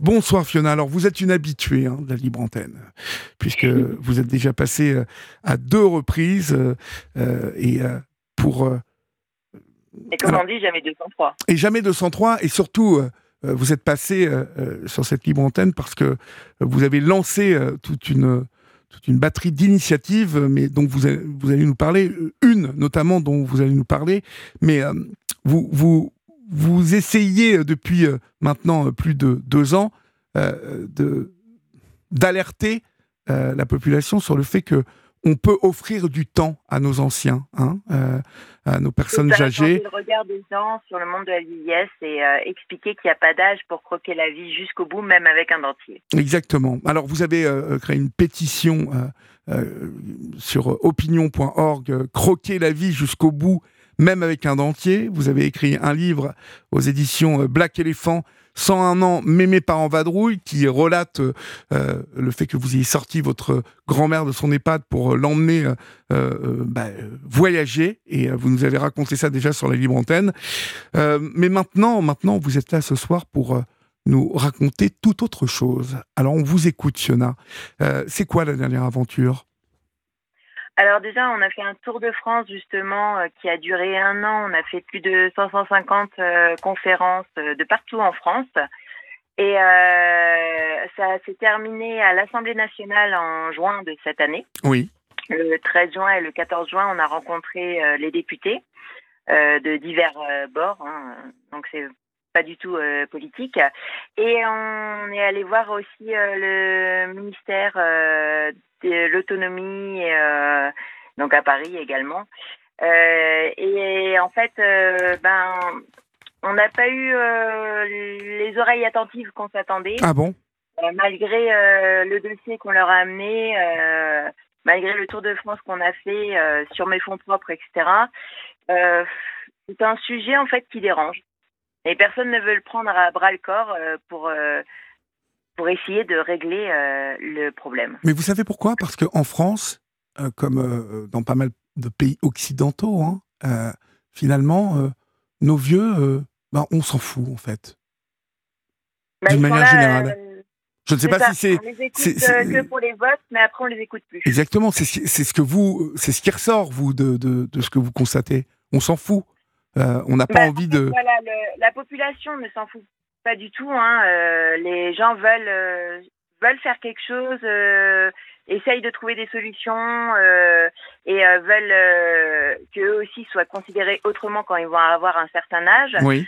Mais c'est ceux du dessus qui, les professionnels, qui se chamaillent entre eux parce que la structure Intel est mieux que la structure Intel, euh, mais sans euh, justement se concerter et, euh, et comprendre qu'il faut de tout pour faire un monde. Donc il faut des EHPAD, il faut des maisonnées, il faut des familles d'accueil, il faut vraiment de tout pour faire un monde. Vous avez raison, mais lorsque vous dites que ce sont les professionnels qui se bataillent, qu'entendez-vous par là? Alors, euh, il y a mon petit papa là, parce que j'ai mis le haut-parleur aussi. Ah, bonjour, le petit papa. Voilà, avec mes parents et euh, pendant que je racontais l'histoire de ma grand-mère, lui il recueillait les témoignages des personnes, etc., des professionnels également. Donc, euh, il va pouvoir aussi répondre à votre question. Non, mais un exemple très simple. Bonjour. Bonjour, ça va? Bonsoir plutôt. Non, bonjour, c'est le matin. Donc, euh, dans un exemple très simple, euh, on était dans un EHPAD privé où euh, il y avait une très bonne rentabilité et où la directrice avait du personnel et des moyens. Et en face, il y avait deux EHPAD publics qui, eux, n'avaient pas les mêmes moyens. Et elle proposait de prêter, entre guillemets, ou son personnel. La loi l'interdit. Eh oui, oui, la loi l'interdit, bien sûr. Voilà. Donc, euh, euh, les chamailleries, dans ce sens, alors, moi qui ai de l'argent qui se fasse sur le dos des personnes âgées, ça me gêne absolument pas, parce qu'on en fait sur tous les dos, donc pourquoi pas là? Ce qui me gêne, en fait, c'est d'attendre, là, quand on est allé voir au ministère, etc., on nous dit, mais la maltraitance, ça fait 30 ans qu'on s'en occupe. Bon, et, et voilà le résultat. Et nous, en un an, on a réussi plus de 4000 personnes qui, sur la page Facebook, nous ont parlé, nous ont expliqué. On a vu des EHPAD qui ont changé leur fusil d'épaule, qui acceptent les mariages maintenant, qui acceptent de parler de sexualité, qui acceptent de comprendre que les personnes âgées, c'est pas que un portefeuille. Euh, et à notre niveau, alors on a vu que 200 EHPAD, et il y en a 7000. Mais si justement on nous a expliqué que nous, on n'avait aucune légitimité, ben, qu'on mette d'autres personnes, mais qu'on aille parler avec eux, qu'on aille comprendre. Tout à l'heure, cet après-midi, là, on était au col du Lotaré et euh, on a rencontré un monsieur qui avait sa maman qui avait 102 ans. Et je lui ai dit, il y a une journaliste qui va tourner euh, une émission sur les centenaires. Oui. Et elle m'a dit, ah, mais c'est de la connerie, les journalistes. De toute façon, euh, ils mettent ce qu'ils veulent et tout. Je dis, mais parlez-en à votre maman, peut-être elle peut aider à comprendre. Ah mais non, je m'en fous, de toute façon, moi j'ai dit non, c'est non. En fait, c'est ça le problème, c'est que euh, est-ce qu'à un âge certain, euh, on n'a pas de tuteur, on n'a pas de... On, on, a toute sa tête, on, on a le droit de vivre, de dépenser son argent comme on a envie, mais on n'a plus le droit de décider parce que les enfants surprotègent. Mais oui, parce, parce qu'il y a une surprotection des... des euh, J'ai l'impression qu'à partir de 85 ans, euh, bah, euh, finalement, on n'a plus le droit de, de, rien décider. Alors, est-ce qu'à l'antenne, on a le droit de dire des choses? On a le droit de tout dire sur cette antenne. D'accord. Donc, nous, on a des gens bien placés qui nous ont expliqué qu'à partir de 85 ans, on n'était plus juridiquement reconnu comme majeur. Mais comment ça? Qui, qui, vous a je dit ça? Je m'explique. Je m'explique. Donc, à 85 ans, si vous avez une histoire, on donne d'abord tort à l'autre personne parce qu'il y a eu un abus de faiblesse systématique. Vous avez compris ce que je veux non, dire? Non, non. Alors je prends un exemple très simple qui s'est produit. Il y avait un monsieur qui avait 95 ans qui est parti à la plage avec un monsieur de 50 ans. Oui. Et, et quand ils sont rentrés tard le soir, les petits-enfants avaient porté plainte à la gendarmerie, les gendarmes étaient là, et ils ont embêté le monsieur de 50 ans. Alors que, alors, alors que quoi? C'était deux potes en fait qui, qui, sont partis à la plage. Ouais, alors c'était deux potes, non C'est deux gens qui ont discuté entre eux. Le monsieur de 95 ans ne pouvait plus aller à la plage parce qu'on lui avait retiré son permis parce que il avait Oui. fait une bêtise. Oui. Donc là, il y a un monsieur qui le connaissait, mais pas plus que ça, qui a eu la gentillesse de l'amener à 100 km pour aller à la plage. Et quand il est revenu, les petits-enfants, alors, où ils voulaient de l'argent, ou ils étaient stupides, j'en sais rien, mais la gendarmerie a commencé à embêter le monsieur de 50 ans. C'est lui-même qui nous l'a raconté devant 500 personnes. Donc, euh, et, et ça bon, heureusement que la personne de 95 ans a dit, mais attendez, mais j'ai toute ma tête, j'ai aucun problème, tout va bien, mes petits-enfants sont inquiétés, je suis désolé, mais j'ai le droit d'acheter mon téléviseur si j'ai envie, j'ai le droit d'aller à la plage si j'ai envie. Et donc, donc on commence par dire, mais non, ok, d'accord, on accepte la plainte, euh, la personne a kidnappé, et on vérifie après. On peut pas vérifier Ouais, avant. ouais, ouais. Parce que, à partir de 85 ans, il y a un non-dit. On a expliqué ça aux députés. Tous nous ont répondu que ils sont au courant. Mais les médecins aussi, mais tout le monde. Bon, ma belle-mère, quand on vous l'a raconté, euh, quand le SAMU s'est pas déplacé à 2 heures du matin, nous, on a cru que c'était parce que on savait pas, on ne comprenait pas. Mais entre-temps, on a fait donc 200 EHPAD où tous les docteurs, tous les responsables nous ont dit, mais attendez, mais vous croyez quoi? Mais nous, quand on a un problème, on est obligé de mentir. On ne dit pas l'âge exact, on dit, ben là, on n'a pas ces papiers, parce que sinon, ils ne se déplacent pas. Ah bon? Et ça, à partir de 85 ans. Alors, C'est fou Après, ça, ce que vous nous racontez quand même. Ben, moi, ce qui m'énerve, c'est que tout le monde est au courant. Enfin, tout le monde. Donc, on a rencontré des ministres euh, à la retraite, on a rencontré des députés à la retraite qui, eux, aimeraient parler, mais qu'on ne les laisse pas trop parler. Euh, nous, on a l'avantage d'avoir été payés par personne avec ma fille et ma femme, d'avoir fait notre tour de France, mais on a été outrés par ce qu'on entendait, parce que tout le monde est au courant. Il y a même certains journalistes qui sont très bien au courant, mais on n'en parle pas plus que ça parce que c'est pas le sujet, c'est c'est tabou, c'est euh, comme euh, un monsieur qui voulait se marier avec une dame, il avait 100 ans et elle 98 ans, et euh, on a interdit le mariage parce que les enfants ont dit non, ils ont déplacés d'EHPAD, le monsieur s'est suicidé une semaine après, et la dame est morte de chagrin. Ben, c'est formidable. Donc, mais tout ça, on le sait. Vous savez, en France, on a 200 ou 300 personnes par an, j'arrive pas à avoir les chiffres réels, mais qu'on retrouve dans leurs immeubles au bout de deux ans, de six mois, de trois ans. On le sait. Mais on n'en entend que trois ou quatre ou cinq par an parce que sinon ça fait trop. Bon, eh ben on a des pays. Là, on, on est en train de, on, on est en train de partir. On n'est pas loin de l'Italie et on va faire un tour d'Europe parce que la Moldavie, parce que la Bulgarie, parce que certains pays nous ont demandé d'aller les voir. Et parce qu'ils ont peur de ça.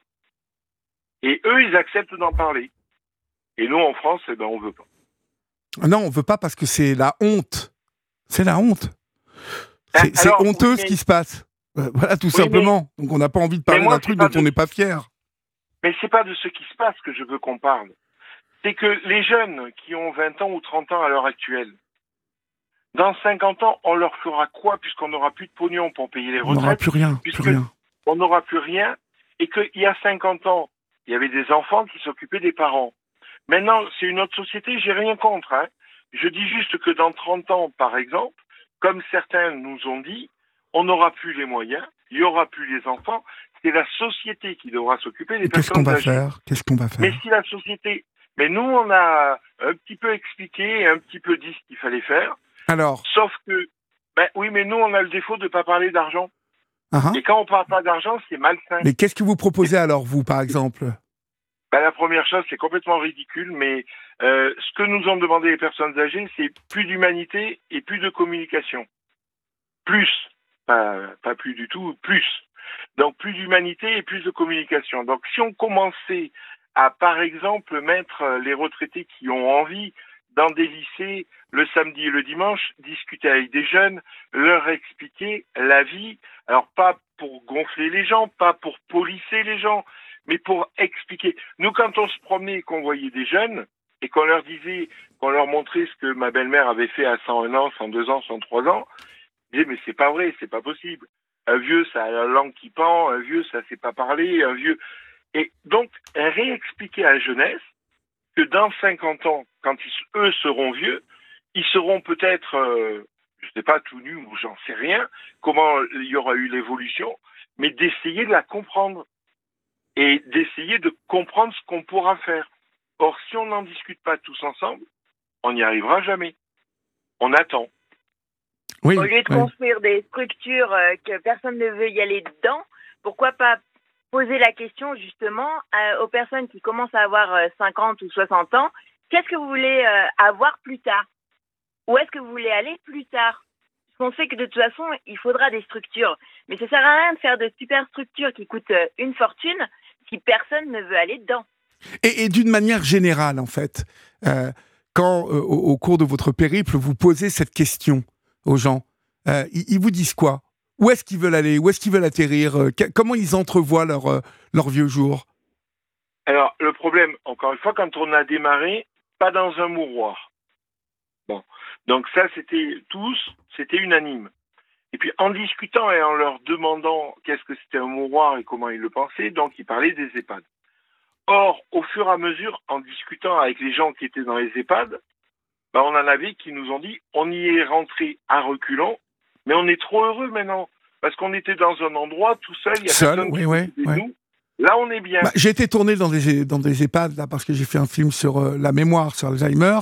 Bon, Alzheimer, c'est un peu particulier, hein, mais euh, j'ai bien évidemment discuté avec euh, des personnes qui étaient dans d'autres ailes de, de l'EHPAD.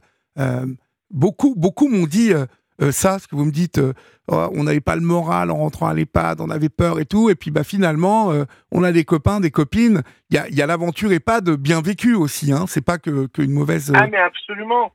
Mais absolument, mais il faut justement discuter. Moi, à un moment donné, je suis pendant que ma fille faisait sa conférence, moi je traînais avec l'autorisation, mais je traînais partout. Oui. J'avais personne qui venait vérifier ce que je faisais. Donc j'avais une liberté totale. À un moment donné, je vois une aide-soignante qui passe devant une porte ouverte. Il y avait un monsieur et une dame qui étaient en train de discuter. Et l'aide-soignante a dit, Monsieur Robert, vous savez très bien que vous n'avez pas le droit de recevoir une dame tout seul dans votre pièce. Vous serez puni de dessert. Mais on est Oh. où là? Oh, mais on est où? Puni de dessert, Oui. comme un gamin. Donc, euh, voilà. Donc, je suis allé parler avec elle. Je lui ai expliqué. Au bout d'un moment, elle a essayé de me dire que c'était de l'humour. Euh, J'ai vu le monsieur et c'était pas du ouais, tout de tu parles, pas du tout. ouais. Voilà. Ouais. Mais, mais encore une fois, euh, de discuter ensemble. Moi, j'ai vu des, j'ai vu, j'ai entendu du personnel des fois faire malheureusement des choses sans vraiment comprendre, en discutant avec. On a vu des gens importants qui avaient été des chanteurs, qui avaient été des danseurs très connus, qui avaient été etc. et qui étaient traités comme un gamin de 8 ans ou, ou même de 4 ans. Et, Il y a, et ils il y a- à y y ce profil-là un peu partout. Hein. Pra- Mais oui, mais oui. Malheureusement. Mais, mais on a un problème de société, de discussion de société. Alors pourquoi il y a des pays qui sont soi-disant en voie de développement, qui sont soi-disant moins évolués que nous Mais qui s'occupent beaucoup mieux, qui s'occupent beaucoup mieux de, de leurs vieilles personnes, beaucoup mieux. Alors, alors ils ont un problème certain, c'est que euh, vous avez raison, mais si vous, vous prenez certains pays musulmans ou si vous prenez certains pays euh, chrétiens qui croient encore un petit peu, euh, on dit qu'ils s'en occupent beaucoup mieux. C'est vrai, ils s'occupent beaucoup mieux de leur famille. Sauf que une personne âgée a plus de famille et plus d'amis, ben, à Madagascar, ça se passe très mal, par exemple. Et au Japon, par exemple, il y a une autre solution qu'on sera obligé peut-être de prendre un jour, c'est de demander aux gens qui ont plus de 75 ans et qui n'ont pas d'argent pour se subvenir de se suicider, parce que là-bas c'est culturel. Donc, mais on veut quoi exactement? Donc vous me dites, nous, quelle est notre solution? Il n'y en a pas une. Non, Il y en a plusieurs, plusieurs, bien sûr. Sauf, que si on n'accepte pas d'en discuter tous ensemble, que les politiciens prennent leurs responsabilités, ils nous ont dit quoi? Faites une pétition, si elle monte quelque part, Mais tu bon, elle est à parles. 10 000. euh, Elle est à 10 000. En 10 jours, elle est à 10 000. C'est pas suffisant. les gens, ils préfèrent plus. faire des cagnottes en ce moment. Hein? Ouais, oui, non, mais ça, je rentrerai pas dans la bah, polémique. non, non, non, mais je vous le dis en passant. Euh, on, Voilà. voit, on voit les, quelle donné, dynamique anime les gens, alors que euh, la problématique de la vieillesse hein, et de que comment comment on va vivre Oh. nous euh, bientôt là, et puis bah tous tous les jeunes de 20-30 ans aussi, tout le monde se dirige vers Mais le même ça. truc, hein. Tu vous vois vous donc. euh, compte que j'ai des personnes âgées qui m'ont dit, mais écoutez, s'il faut faire avancer le schmilblick, on est capable de monter en fauteuil roulant à Paris et on est d'accord de faire une manif. Et, mais c'est pas à eux de faire une manif. non, on est c'est pas eux, pas eux. Donc, euh, donc il faut un petit peu réussir à comprendre. Mais nous, on est d'accord aussi euh, avec ma fille, avec ma femme, on s'en est aperçu aussi. Comme euh, certains disent, excusez-moi les mots, mais un vieux con, oui, ça existe. Mais ça existe parce que le pauvre, Il y, a- des- pas il y a expliqué. des jeunes cons aussi, hein. Il y a- oui, voilà. non, mais ça c'est certain. Ouais. Mais on n'a pas expliqué à un monsieur qui a 95 ans aujourd'hui que, par exemple, sa femme décède, on le met dans un EHPAD, une jeune femme, une infirmière arrive ou une aide-soignante arrive pour le changer, euh, il a une érection et elle insulte, elle lui dit que c'est un vieux pervers. Alors, c'est quoi le problème? C'est que lui, il n'est pas au courant, il n'a pas bien compris ce qui allait lui arriver. Oui. Elle, malheureusement, encore une fois, elle était mal formée. Bon, euh, là, ça s'est expliqué. et- Mais lui, ben, euh, il discutait avec moi, il voulait se suicider. Donc, Oh le, problème, le problème. En plus, c'est joli à 95 ans d'avoir une érection, je trouve.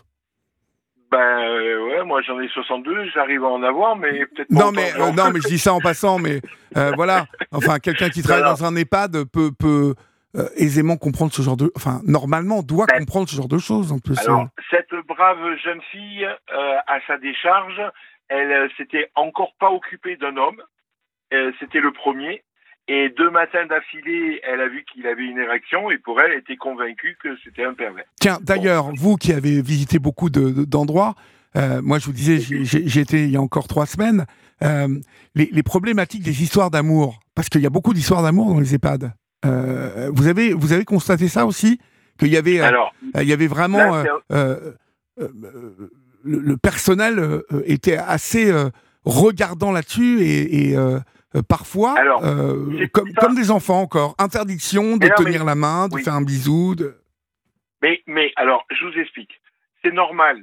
C'est normal pourquoi? Parce que la famille, quand il y a des questions d'héritage, parce que la famille, quand il y a des raisons de santé, comme elles surprotègent leurs parents, elles se disent non. Et quand vous, vous parlez d'Alzheimer, forcément, si Oui, là, ce sont des cas dans- particuliers. voilà, c'est arrivé dans un endroit où il y avait un monsieur avec une dame, ils avaient tous les deux Alzheimer et ils se demandaient tous les deux qu'est-ce qu'ils faisaient dans le lit. Oui, oui, oui, Donc, mais ça, c'est particulier. L'Alzheimer Voilà, euh, ça, étant c'est- c'est particulier. particulier.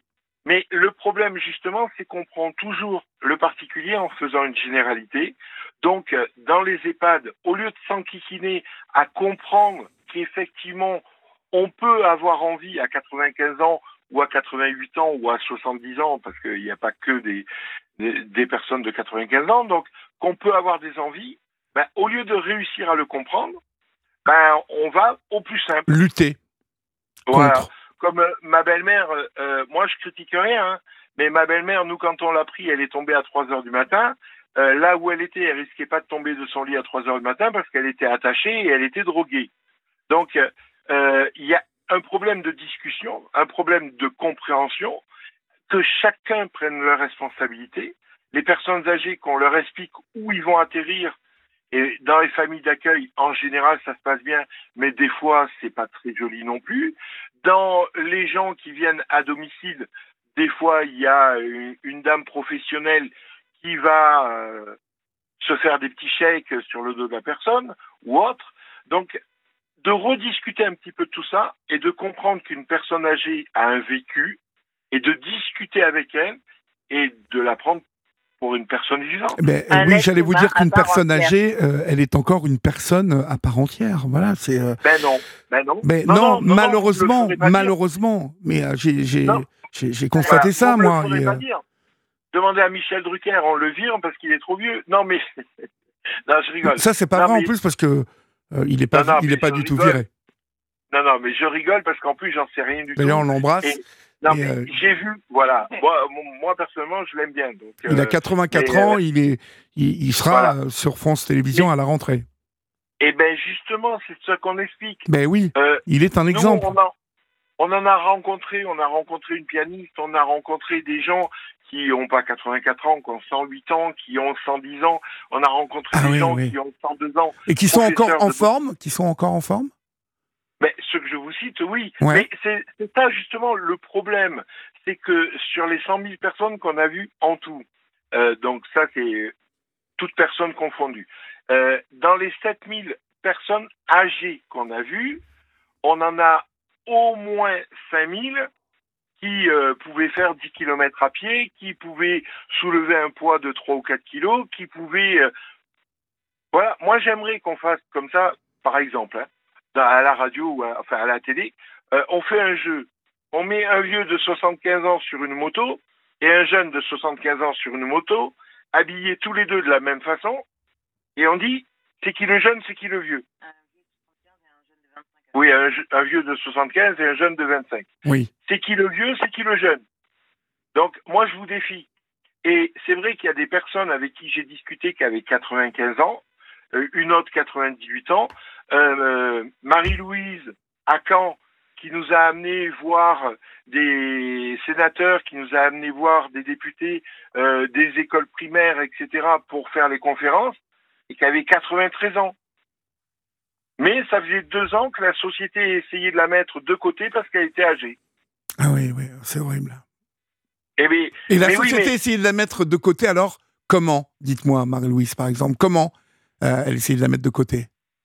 Alors là, il faudrait peut-être mieux lui demander directement à elle, mais euh, à- alors la mettre de côté. Disons que moi, quand elle m'a téléphoné, elle, avait 93 ans donc, et elle m'a dit, ça fait deux ans qu'on me met de côté parce que je suis dans des associations, etc. On a essayé de me faire sortir et, et j'ai plus le droit de faire ce que je faisais avant. Et elle me dit, on me dit, je suis trop vieille. Et moi, au début, je c'est- savais pas qu'elle avait c'est 93 triste, ans. ça. Donc je l'ai autorisée à s'occuper de notre arrivée. Et ma femme, qui a que 68 ans, elle avait du mal à courir derrière et, et elle se demandait ce qui se passait, quoi. Ah oui. Donc, euh, et Marie-Louise continue, évidemment, ça fait plus d'un an, elle continue à nous contacter. Elle nous a demandé ce qui s'est passé quand on est allé voir le ministre, etc. Et, euh, et elle nous a demandé si on pouvait repasser à Caen la voir. Bon. Là, on va aller en Moldavie parce qu'on est attendu. Alors, il y a l'ambassade de Moldavie en France qui nous a invités pour aller chez eux. Euh, on est attendu à Sofia, en Bulgarie. Alors, en Moldavie, c'est Chisinau, la capitale, mais je sais pas si Non, je connaissais donc pas. euh, voilà, on est en- attendu un peu de partout. Et pour discuter d'un sujet qui, eux, les concerne moins, Oui. pour. Pourquoi? Parce que c'est une population jeune, la Moldavie? Alors la Moldavie, c'est une population très jeune, où il y a très peu de personnes âgées et euh, où l'espérance de vie est beaucoup moins importante que chez nous. Oui, oui. Et où, effectivement, euh, étant donné qu'ils sont très pauvres, étant donné que le SMIC là-bas, il est à même pas 200 euros, ouais. Donc, euh, ils ont une autre façon de voir. De toute façon, ils ne pourraient pas payer un EHPAD. Non, mais on, Oui, on est quand pas. même dans une tradition, je suppose, en Moldavie, justement parce que pas de moyens. Euh, euh, je suppose qu'on s'occupe des vieux, euh, des vieilles personnes euh, en famille, non? Il y a, y y y plus euh, ça, non? Alors, le, le problème, moi, c'est pas. Si vous voulez, euh, euh, le problème, c'est par exemple quand on parle des Maghrébins, quand on parle de la Moldavie, quand on parle. Donc, il y a des gens qui viennent travailler en France. Il y a des Moldaves qui Oui. travaillent en France. Oui. Et quand ils travaillent en France, ils renvoient de l'argent au pays pour que euh, la famille soit euh, bien traitée. Bon. Euh, Est-ce qu'ils le font de bon cœur ou par obligation? Ceux qui le font de bon cœur, ça se passe très bien. Ceux qui le font par obligation, ben, je vais vous dire, c'est pas nos EHPAD, mais c'est un peu la même chose. Mhm. Parce que quand ils rentrent après et qu'ils discutent avec leurs euh, parents ou leurs grands-parents, oui, tu me coûtes cher, tu sais pas, etc. Donc est-ce que ça, c'est mieux? Non, c'est pas mieux. ce que je veux dire? Que- Quel est le Donc- modèle qui, qui a attiré votre, qui a retenu votre attention? Lors de votre périple Ouais. Alors, euh, le modèle, c'est-à-dire dans quel sens vous Bah, Est-ce qu'il y a un pays européen euh, dans lequel vous êtes allé qui a retenu votre attention ou est-ce qu'il y a un établissement en France euh, un peu exemplaire, un peu euh, avec une prise de conscience de tout ce que vous pouvez rencontrer bah, par rapport à, la situation d'être vieux? rencontré- Alors oui, j'ai rencontré dans le sud, je ne vous dirai pas l'endroit, mais j'ai rencontré dans le sud, euh, dans un EHPAD, une directrice, on est resté une semaine sur son parking. Euh, à 6 heures du matin, quand on se levait pour faire les mails, elle était là. Euh, à 10 heures, quand on arrêtait, qu'on éteignait, elle prenait sa voiture, à 22 heures, pardon, elle prenait sa voiture et elle rentrait peut-être chez elle. Quand nous, on a été là, elle m'a autorisé à voir les gens, etc.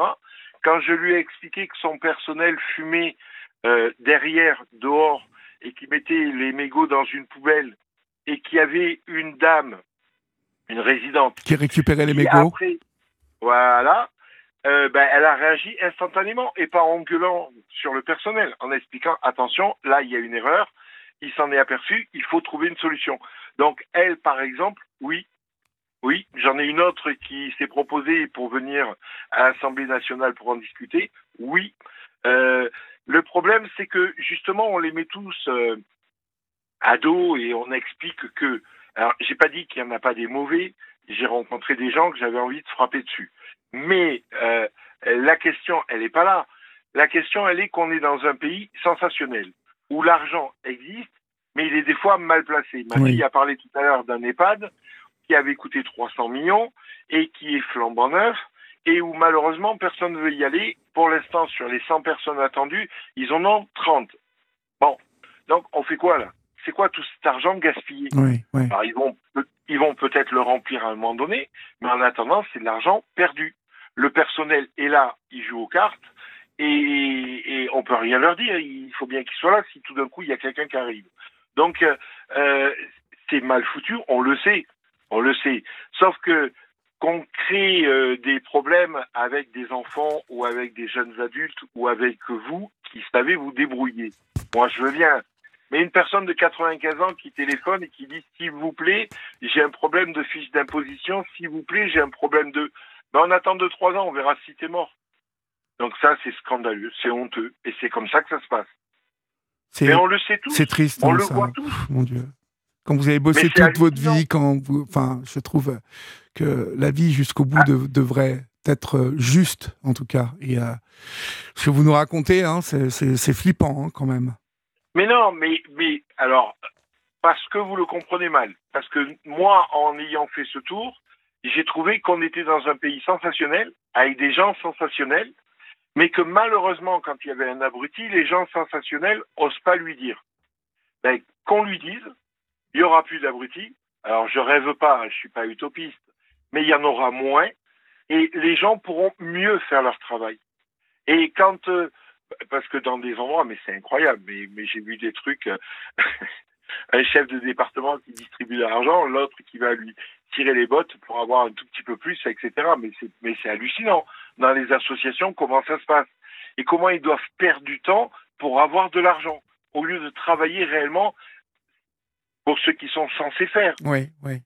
Donc, euh, il y a un système. Alors, vous me demandez des pays euh, où on est allé, on va le faire. J'ai des pays européens qui m'ont téléphoné. Exemple, la Norvège, où apparemment j'aimerais bien y aller, mais financièrement on ne pourra pas y aller, mais qui apparemment s'en sort un petit peu mieux que nous. Euh, J'ai des pays qui s'en sortent beaucoup moins bien que nous, mais vous voyez au Maroc, par exemple, à Casablanca, ils ont eu un monsieur qui a été retrouvé trois ans plus tard dans son immeuble. Et là, ils se sont affolés, c'est il y a six mois, euh, ils ont téléphoné en disant on a entendu parler de vous, il faut que vous veniez chez nous, il faut qu'on en parle. Alors eux, ils en ont un, ça vient juste de leur arriver, il faut qu'ils en parlent. Nous, on en a sans arrêt et finalement, c'est peut-être la banalisation au bout d'un moment. Et puis, c'est le problème, si un enfant décède, c'est monstrueux. Oui. Si une personne âgée décède, ben, elle doit bien décéder à un moment donné. Et puis c'est l'âge. 85 ans, c'est un bel âge.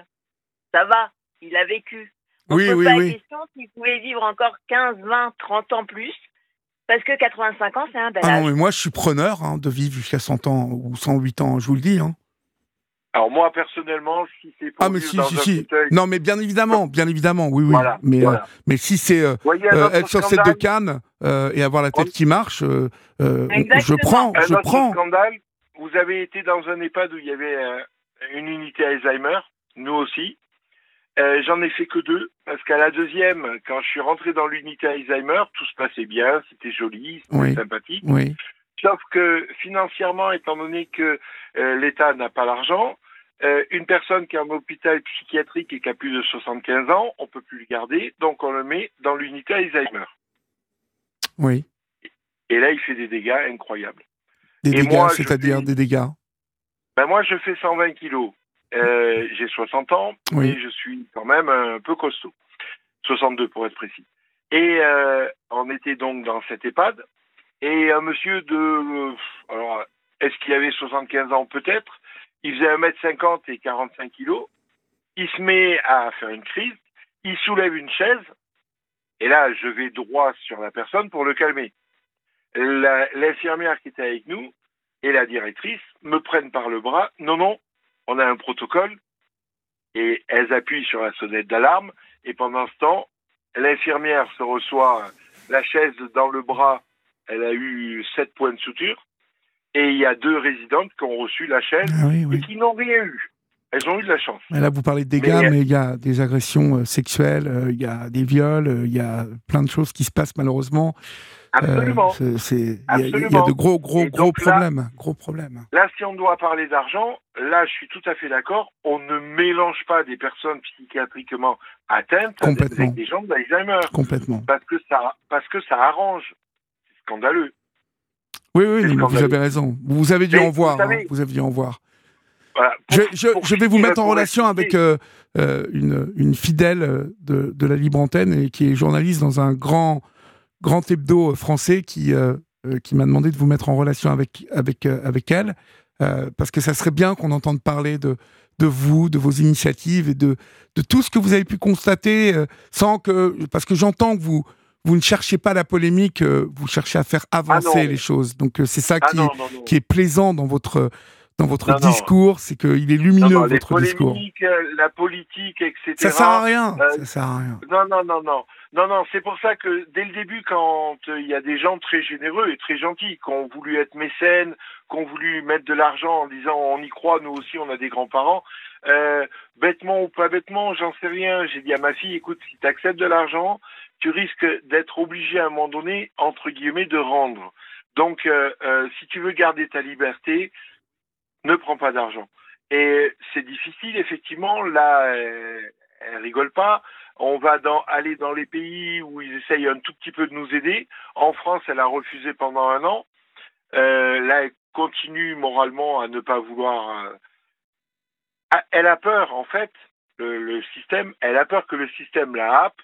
À un moment donné, quand on a parlé avec des politiciens, ils ont essayé de lui dire mais vous devriez être député, nous on, on essaierait de vous aider, etc. Euh, elle veut pas de ça. Elle veut juste expliquer qu'il y a un problème, Oui. que tout le monde est au courant et que si tout le monde en parle ensemble, eh ben ça marchera. Sauf que il faut pas justement, faut pas polémiquer dessus. Faut pas dire ah ben tiens on va mettre euh, parce que en fait on est dans un système français où chaque fois bon il y a euh, une personne qui tire sur une autre personne Mais ou, oui, oui. ah tiens il y a une ça- ça ah peut- ouais. tiens on va en parler Absolument pas. et après et après on fait quoi? Mhm. donc nous, on veut pas de ça. On a parlé à un moment donné des- de certaines EHPAD que je ne citerai pas là, parce que j'en ai fait deux et ils étaient très bien. Donc euh, le problème, encore une fois, on jette le probe sur quelqu'un, mais on n'essaie pas de chercher le fond du problème. Exactement. Et c'est le fond du problème qu'il faut trouver. Mhm. Savoir si en ce moment il y a de la maltraitance, mais qu'est-ce qu'on s'en fout? On le sait tous. Oui. Il y en a. Oui. Donc il faut trouver la solution. faut expliquer à ceux qui sont vraiment bon. Euh, eh, oh, eh, ça suffit. Maintenant tu écoutes. Sinon ça va pas aller. Sinon tu iras en prison. Mais les autres qui sont même pas au courant, parce qu'il y a des fois, malheureusement, des professionnels qui sont pas au courant. Vous avez parlé de sexualité. Ben la dame, le fils arrive et il dit non, mon père, vous le laissez pas aller voir des dames. Elle, elle obéit bêtement et elle se dit bon, à 90 ans, il n'a pas besoin. C'est Mhm. pas grave. Voilà. Bah si. Donc, euh, ben oui, ben Bah oui. voilà. Bah oui. On a toujours besoin d'avoir des Bah, coups bien- de bien cœur, évidemment. de pouvoir, euh, C'est la vie, ça. C'est la vie. C'est c'est la vie. Exactement. C'est se sentir en vie. Euh, ça, Voilà. ça fait Alors, partie. vous avez de- parlé de la pétition, c'est très important. La page Facebook, c'est 101 ans, mais parents vadrouillent. Alors, rappelez tout ça, là, parce qu'on va, on va être obligé de conclure. Euh, la, Voilà. pé- la pétition, on, on la trouve donc sur Internet, euh, euh, sur mesopinions.org. C'est ça. Croquer la vie jusqu'au bout, même avec un dentier. C'est ça. Quoi d'autre? La page Facebook. Comment on fait pour la 101 trouver? 101 ans, mais mes parents vadrouillent. D'accord et, c'est le titre du livre, c'est pas compliqué. Mhm. Et Et- euh, il y a Facebook, oui. et, et pourquoi vous n'ouvrez pas une, une cagnotte euh, voyez, euh, parce que vous dites que vous ne voulez pas recevoir d'argent qui vous qu'on vous a proposé déjà. Euh, alors je comprends, vous voulez rester euh, maître et libre de vos initiatives, mais pourquoi ne pas ouvrir une cagnotte? Parce que ça nous concerne tellement tous ce problème que les gens, ont- ont- sans doute ce soir, je pense qu'il y a des gens qui ont envie de participer euh, à, à- qui, qui ont envie de participer à, à, à Alors, votre s'ils veulent initiative. vraiment participer, justement, il n'y a pas besoin d'argent. Ils ont juste à signer la pétition, parce que plus on aura de signatures, euh, et ils peuvent euh, partager cette euh, pétition avec tous leurs amis, etc., se mobiliser. Et l'argent, vraiment, en fait, c'est c'est pas le fond du problème. C'est euh, se sentir mobilisé, euh, signer, euh, faire le plus qu'on peut avec euh, beaucoup de cœur et, euh, et je pense que rien que ça, ça, ça ferait changer les choses. Vous savez, Bon. Il y avait 100 000 signatures ou, euh, 1 million de signatures, et C'est là, pas il la même. plus faire Ouais. mobiliser. Voilà. Et vous savez, l'argent. Euh, ma fille, elle a fait ça sur son budget. Pendant un an, elle a dépensé 15 000 euros. Et il y a plus de 4 000 personnes qui nous ont dit je suis allé prendre mon grand-père, je vais au marché avec ma mère, je Donc plus de 4000 C'est personnes. magnifique. Ça veut dire qu'elle a dépensé 4 euros pour rendre des gens heureux. Ouais, c'est Mais super, bien sûr. ça se paye pas, ça. Ouais. Alors vous parlez d'une cagnotte. Nous, ce qu'on voudrait, c'est arrêter rapidement ce qu'on a fait, parce qu'on l'a fait pendant un an, là on va le faire en Europe, et que les gens aient été sensibilisés, et que les professionnels se mettent entre eux et discutent, et le fassent. Et si eux, ils ont besoin de cagnotte, tant mieux pour eux. Oui. Nous, on le fait avec 1000 euros par mois, on arrive à s'en sortir, et, et, et on vit très heureux avec 1000 euros par mois. Mhm. Et on a notre liberté. Exactement. Ben, merci en tout cas mille fois à tous les deux. Euh, bravo pour cette initiative. Et puis on va bien évidemment mettre toutes les références euh, de la pétition, euh, du bouquin sur euh, euh, la page Facebook de la Libre Antenne. Donc vous qui nous écoutez, si vous n'avez pas bien noté, euh, Adrien et Julia vont, vont mettre tout ça sur euh, la page Facebook. Et puis bah, euh, vous nous donnez des nouvelles, hein N'hésitez pas. Il n'y a pas de souci. Et surtout, vous ne raccrochez pas. Ne, ne Quand on raccrochez sera pas. à Chisno, Oui, pardon? Quand on sera à Chisno pour les nouvelles, Mais quand vous voulez, mais là, ça sera plus moi, ça sera Sana ou euh, Valérie. Mais euh, ah, nous, nous, on revient là. Là, c'est la dernière semaine euh, et on part en vacances et on revient fin août. Donc, mais vous pouvez appeler Sana ou Valérie le week-end. La libre antenne, Ah c'est oui, tous les mais soirs. nous, euh, de toute façon, en Moldavie, on y sera en septembre. Donc, euh, Bon, bah, vous m'appelez euh, quand vous serez là-bas en septembre. Et, euh, surtout, ne raccrochez pas parce que on va vous donner le numéro de, de cette journaliste du Nouvel Obs qui, voilà, qui veut vous rencontrer. D'accord? Il n'y a pas de souci. Bah, bonne soirée à vous. On vous embrasse bien fort. Au revoir. Nous aussi. Au revoir. 0h49, vous êtes sur la libre antenne et nous accueillons maintenant Eric au 3921. Bonsoir Eric. Bonsoir. Euh, D'où nous appelez-vous Eric De Normandie. De Normandie, d'accord. Où en Normandie À côté de. entre Bernay et Lisieux. D'accord. Euh, Qu'est-ce qui vous amène? Dites-moi Eric. Oh, bah, pour les. pour les. J'ai beaucoup de thèmes à vous. à vous dire parce qu'il y, a- il y a pas mal de choses. Alors on a 10 minutes, hein, donc euh, Ah, je sais que c'est assez court. ouais, mais on pourra reprendre cette discussion demain, il n'y a pas de problème, si on n'a pas fini. Non. Euh, c'était pour les émeutes, les, les, les jeunes qui sont pas compris. Euh, Il y, a, il y a beaucoup de choses que qu'on doit régler, si vous voulez, euh, assez vite. Et, et c'est pour ça que je vous appelle. Alors dites-moi, euh, parce que euh, ces émeutes vous ont euh, visiblement... euh, Bon, vous savez, c'est. Moi, je pense que c'est dû à l'écoute, à l'écoute des personnes. Et ils sont pas, tout, tout le monde ne- n'écoute pas les gens. Les jeunes veulent être écoutés. Et les personnes ne, ne s'occupent pas, euh, n'ont pas de- d'écoute pour, euh, pour ça. Alors, euh, euh, il y a eu ces- cette histoire, si vous voulez, de jeune qui a été tué malheureusement. Oui, Et puis, et tout ce qui se passe, ça, ça, ça, ça en découle. C'est vrai que ça, moi j'ai trouvé ça un petit peu peinant, euh, malheureux pour, pour la famille euh, du jeune, bien évidemment, bien pour, évidemment. euh, pour la, la- la justice, pour les gendarmes, pour la police, tous les gens qui font euh, bloc parce qu'on est tous des humains. Et on doit justement être dans la paix, dans l'amour et, Oui, mais, Et- ouais. mais une fois ça dit, euh, Eric, ça c'est certain qu'on doit être dans la paix, dans l'amour. Euh, maintenant, il s'est pas, il s'est passé euh, euh, beaucoup de choses durant ces six jours.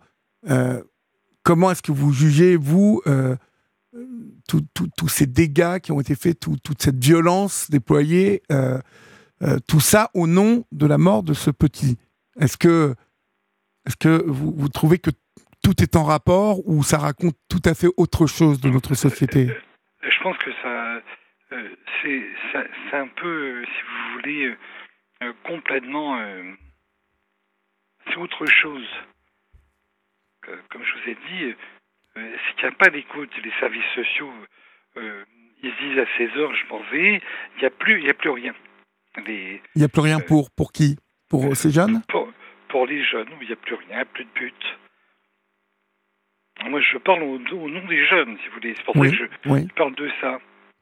Ah, je pourrais vous parler des animaux, mais, mais- parce qu'il y a beaucoup de sujets qu'on peut.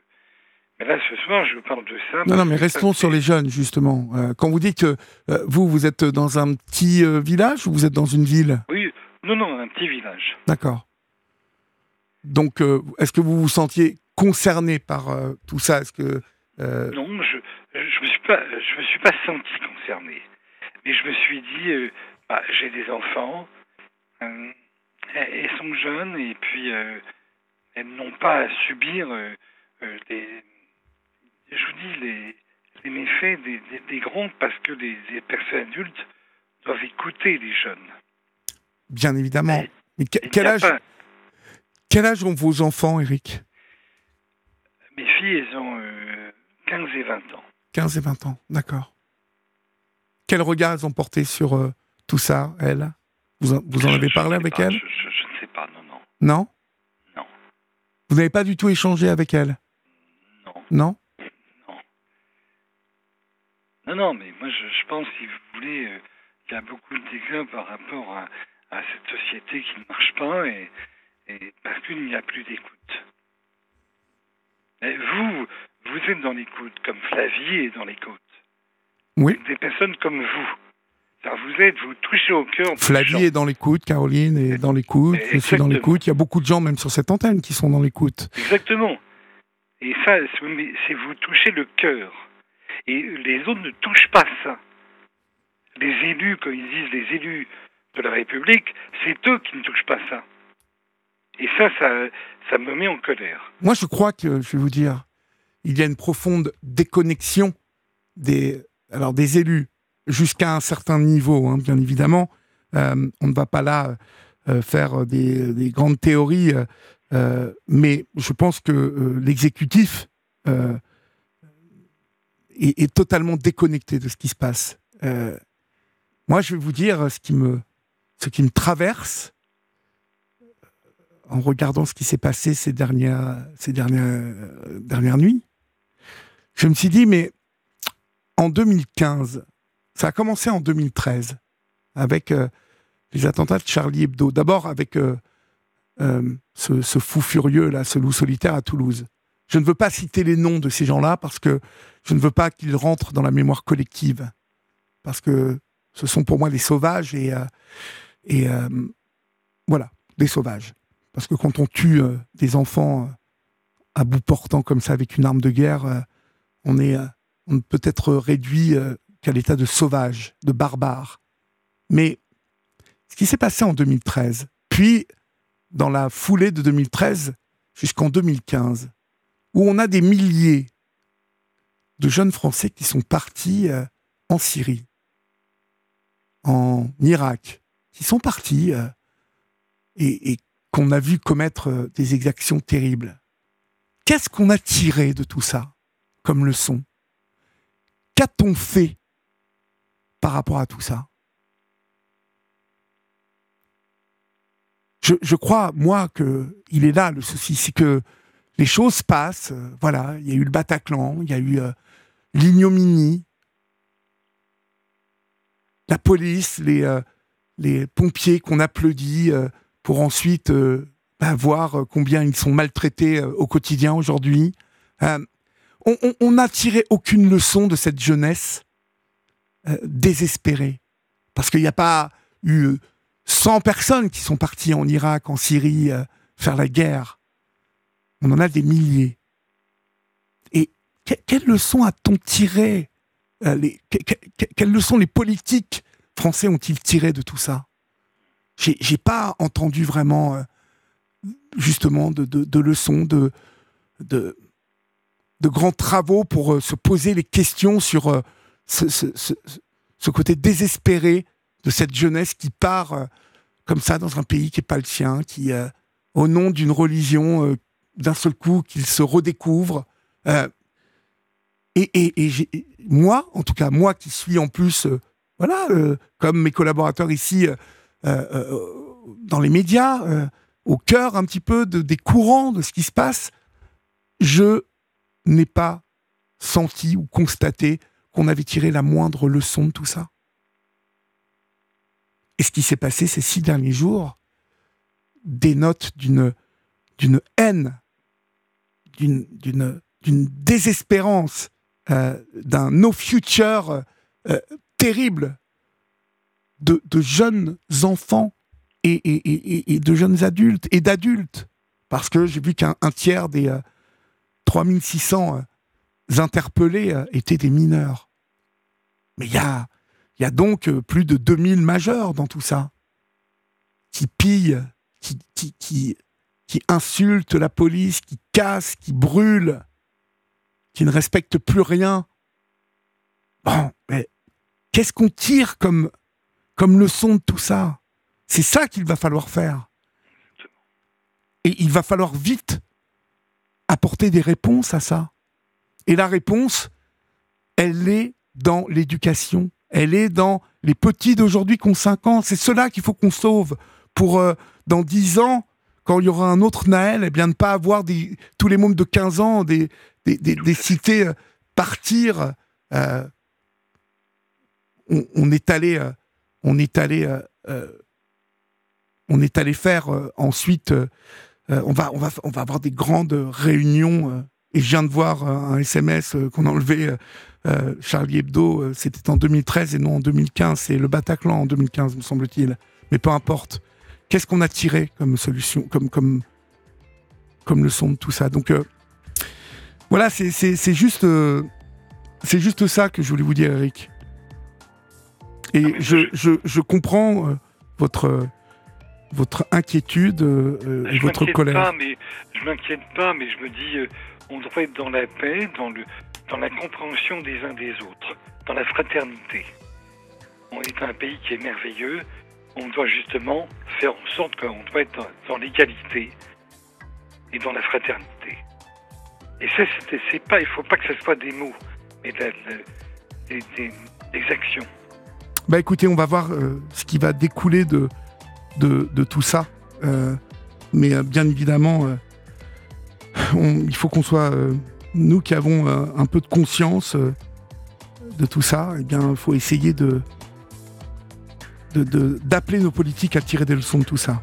Voilà. Je suis obligé de vous quitter, Eric. En tout cas, merci euh, pour votre appel. Et puis, euh, je vous souhaite bon courage et, euh, et merci pour votre appel. Bonsoir à vous, merci. Bonsoir. Non, puis les, oui, c'est ça, les attentats de Charlie Hebdo étaient bien le 7 janvier 2015. J'ai j'ai fait une erreur, pardonnez-moi. chers amis, j'espère que vous avez passé un bon moment vous allez dormir, vous allez respirer, vous allez rêver. Et puis, euh, on se retrouve demain soir à partir de 23h. Voilà. N'oubliez pas qu'ici, on vous aime. Salut.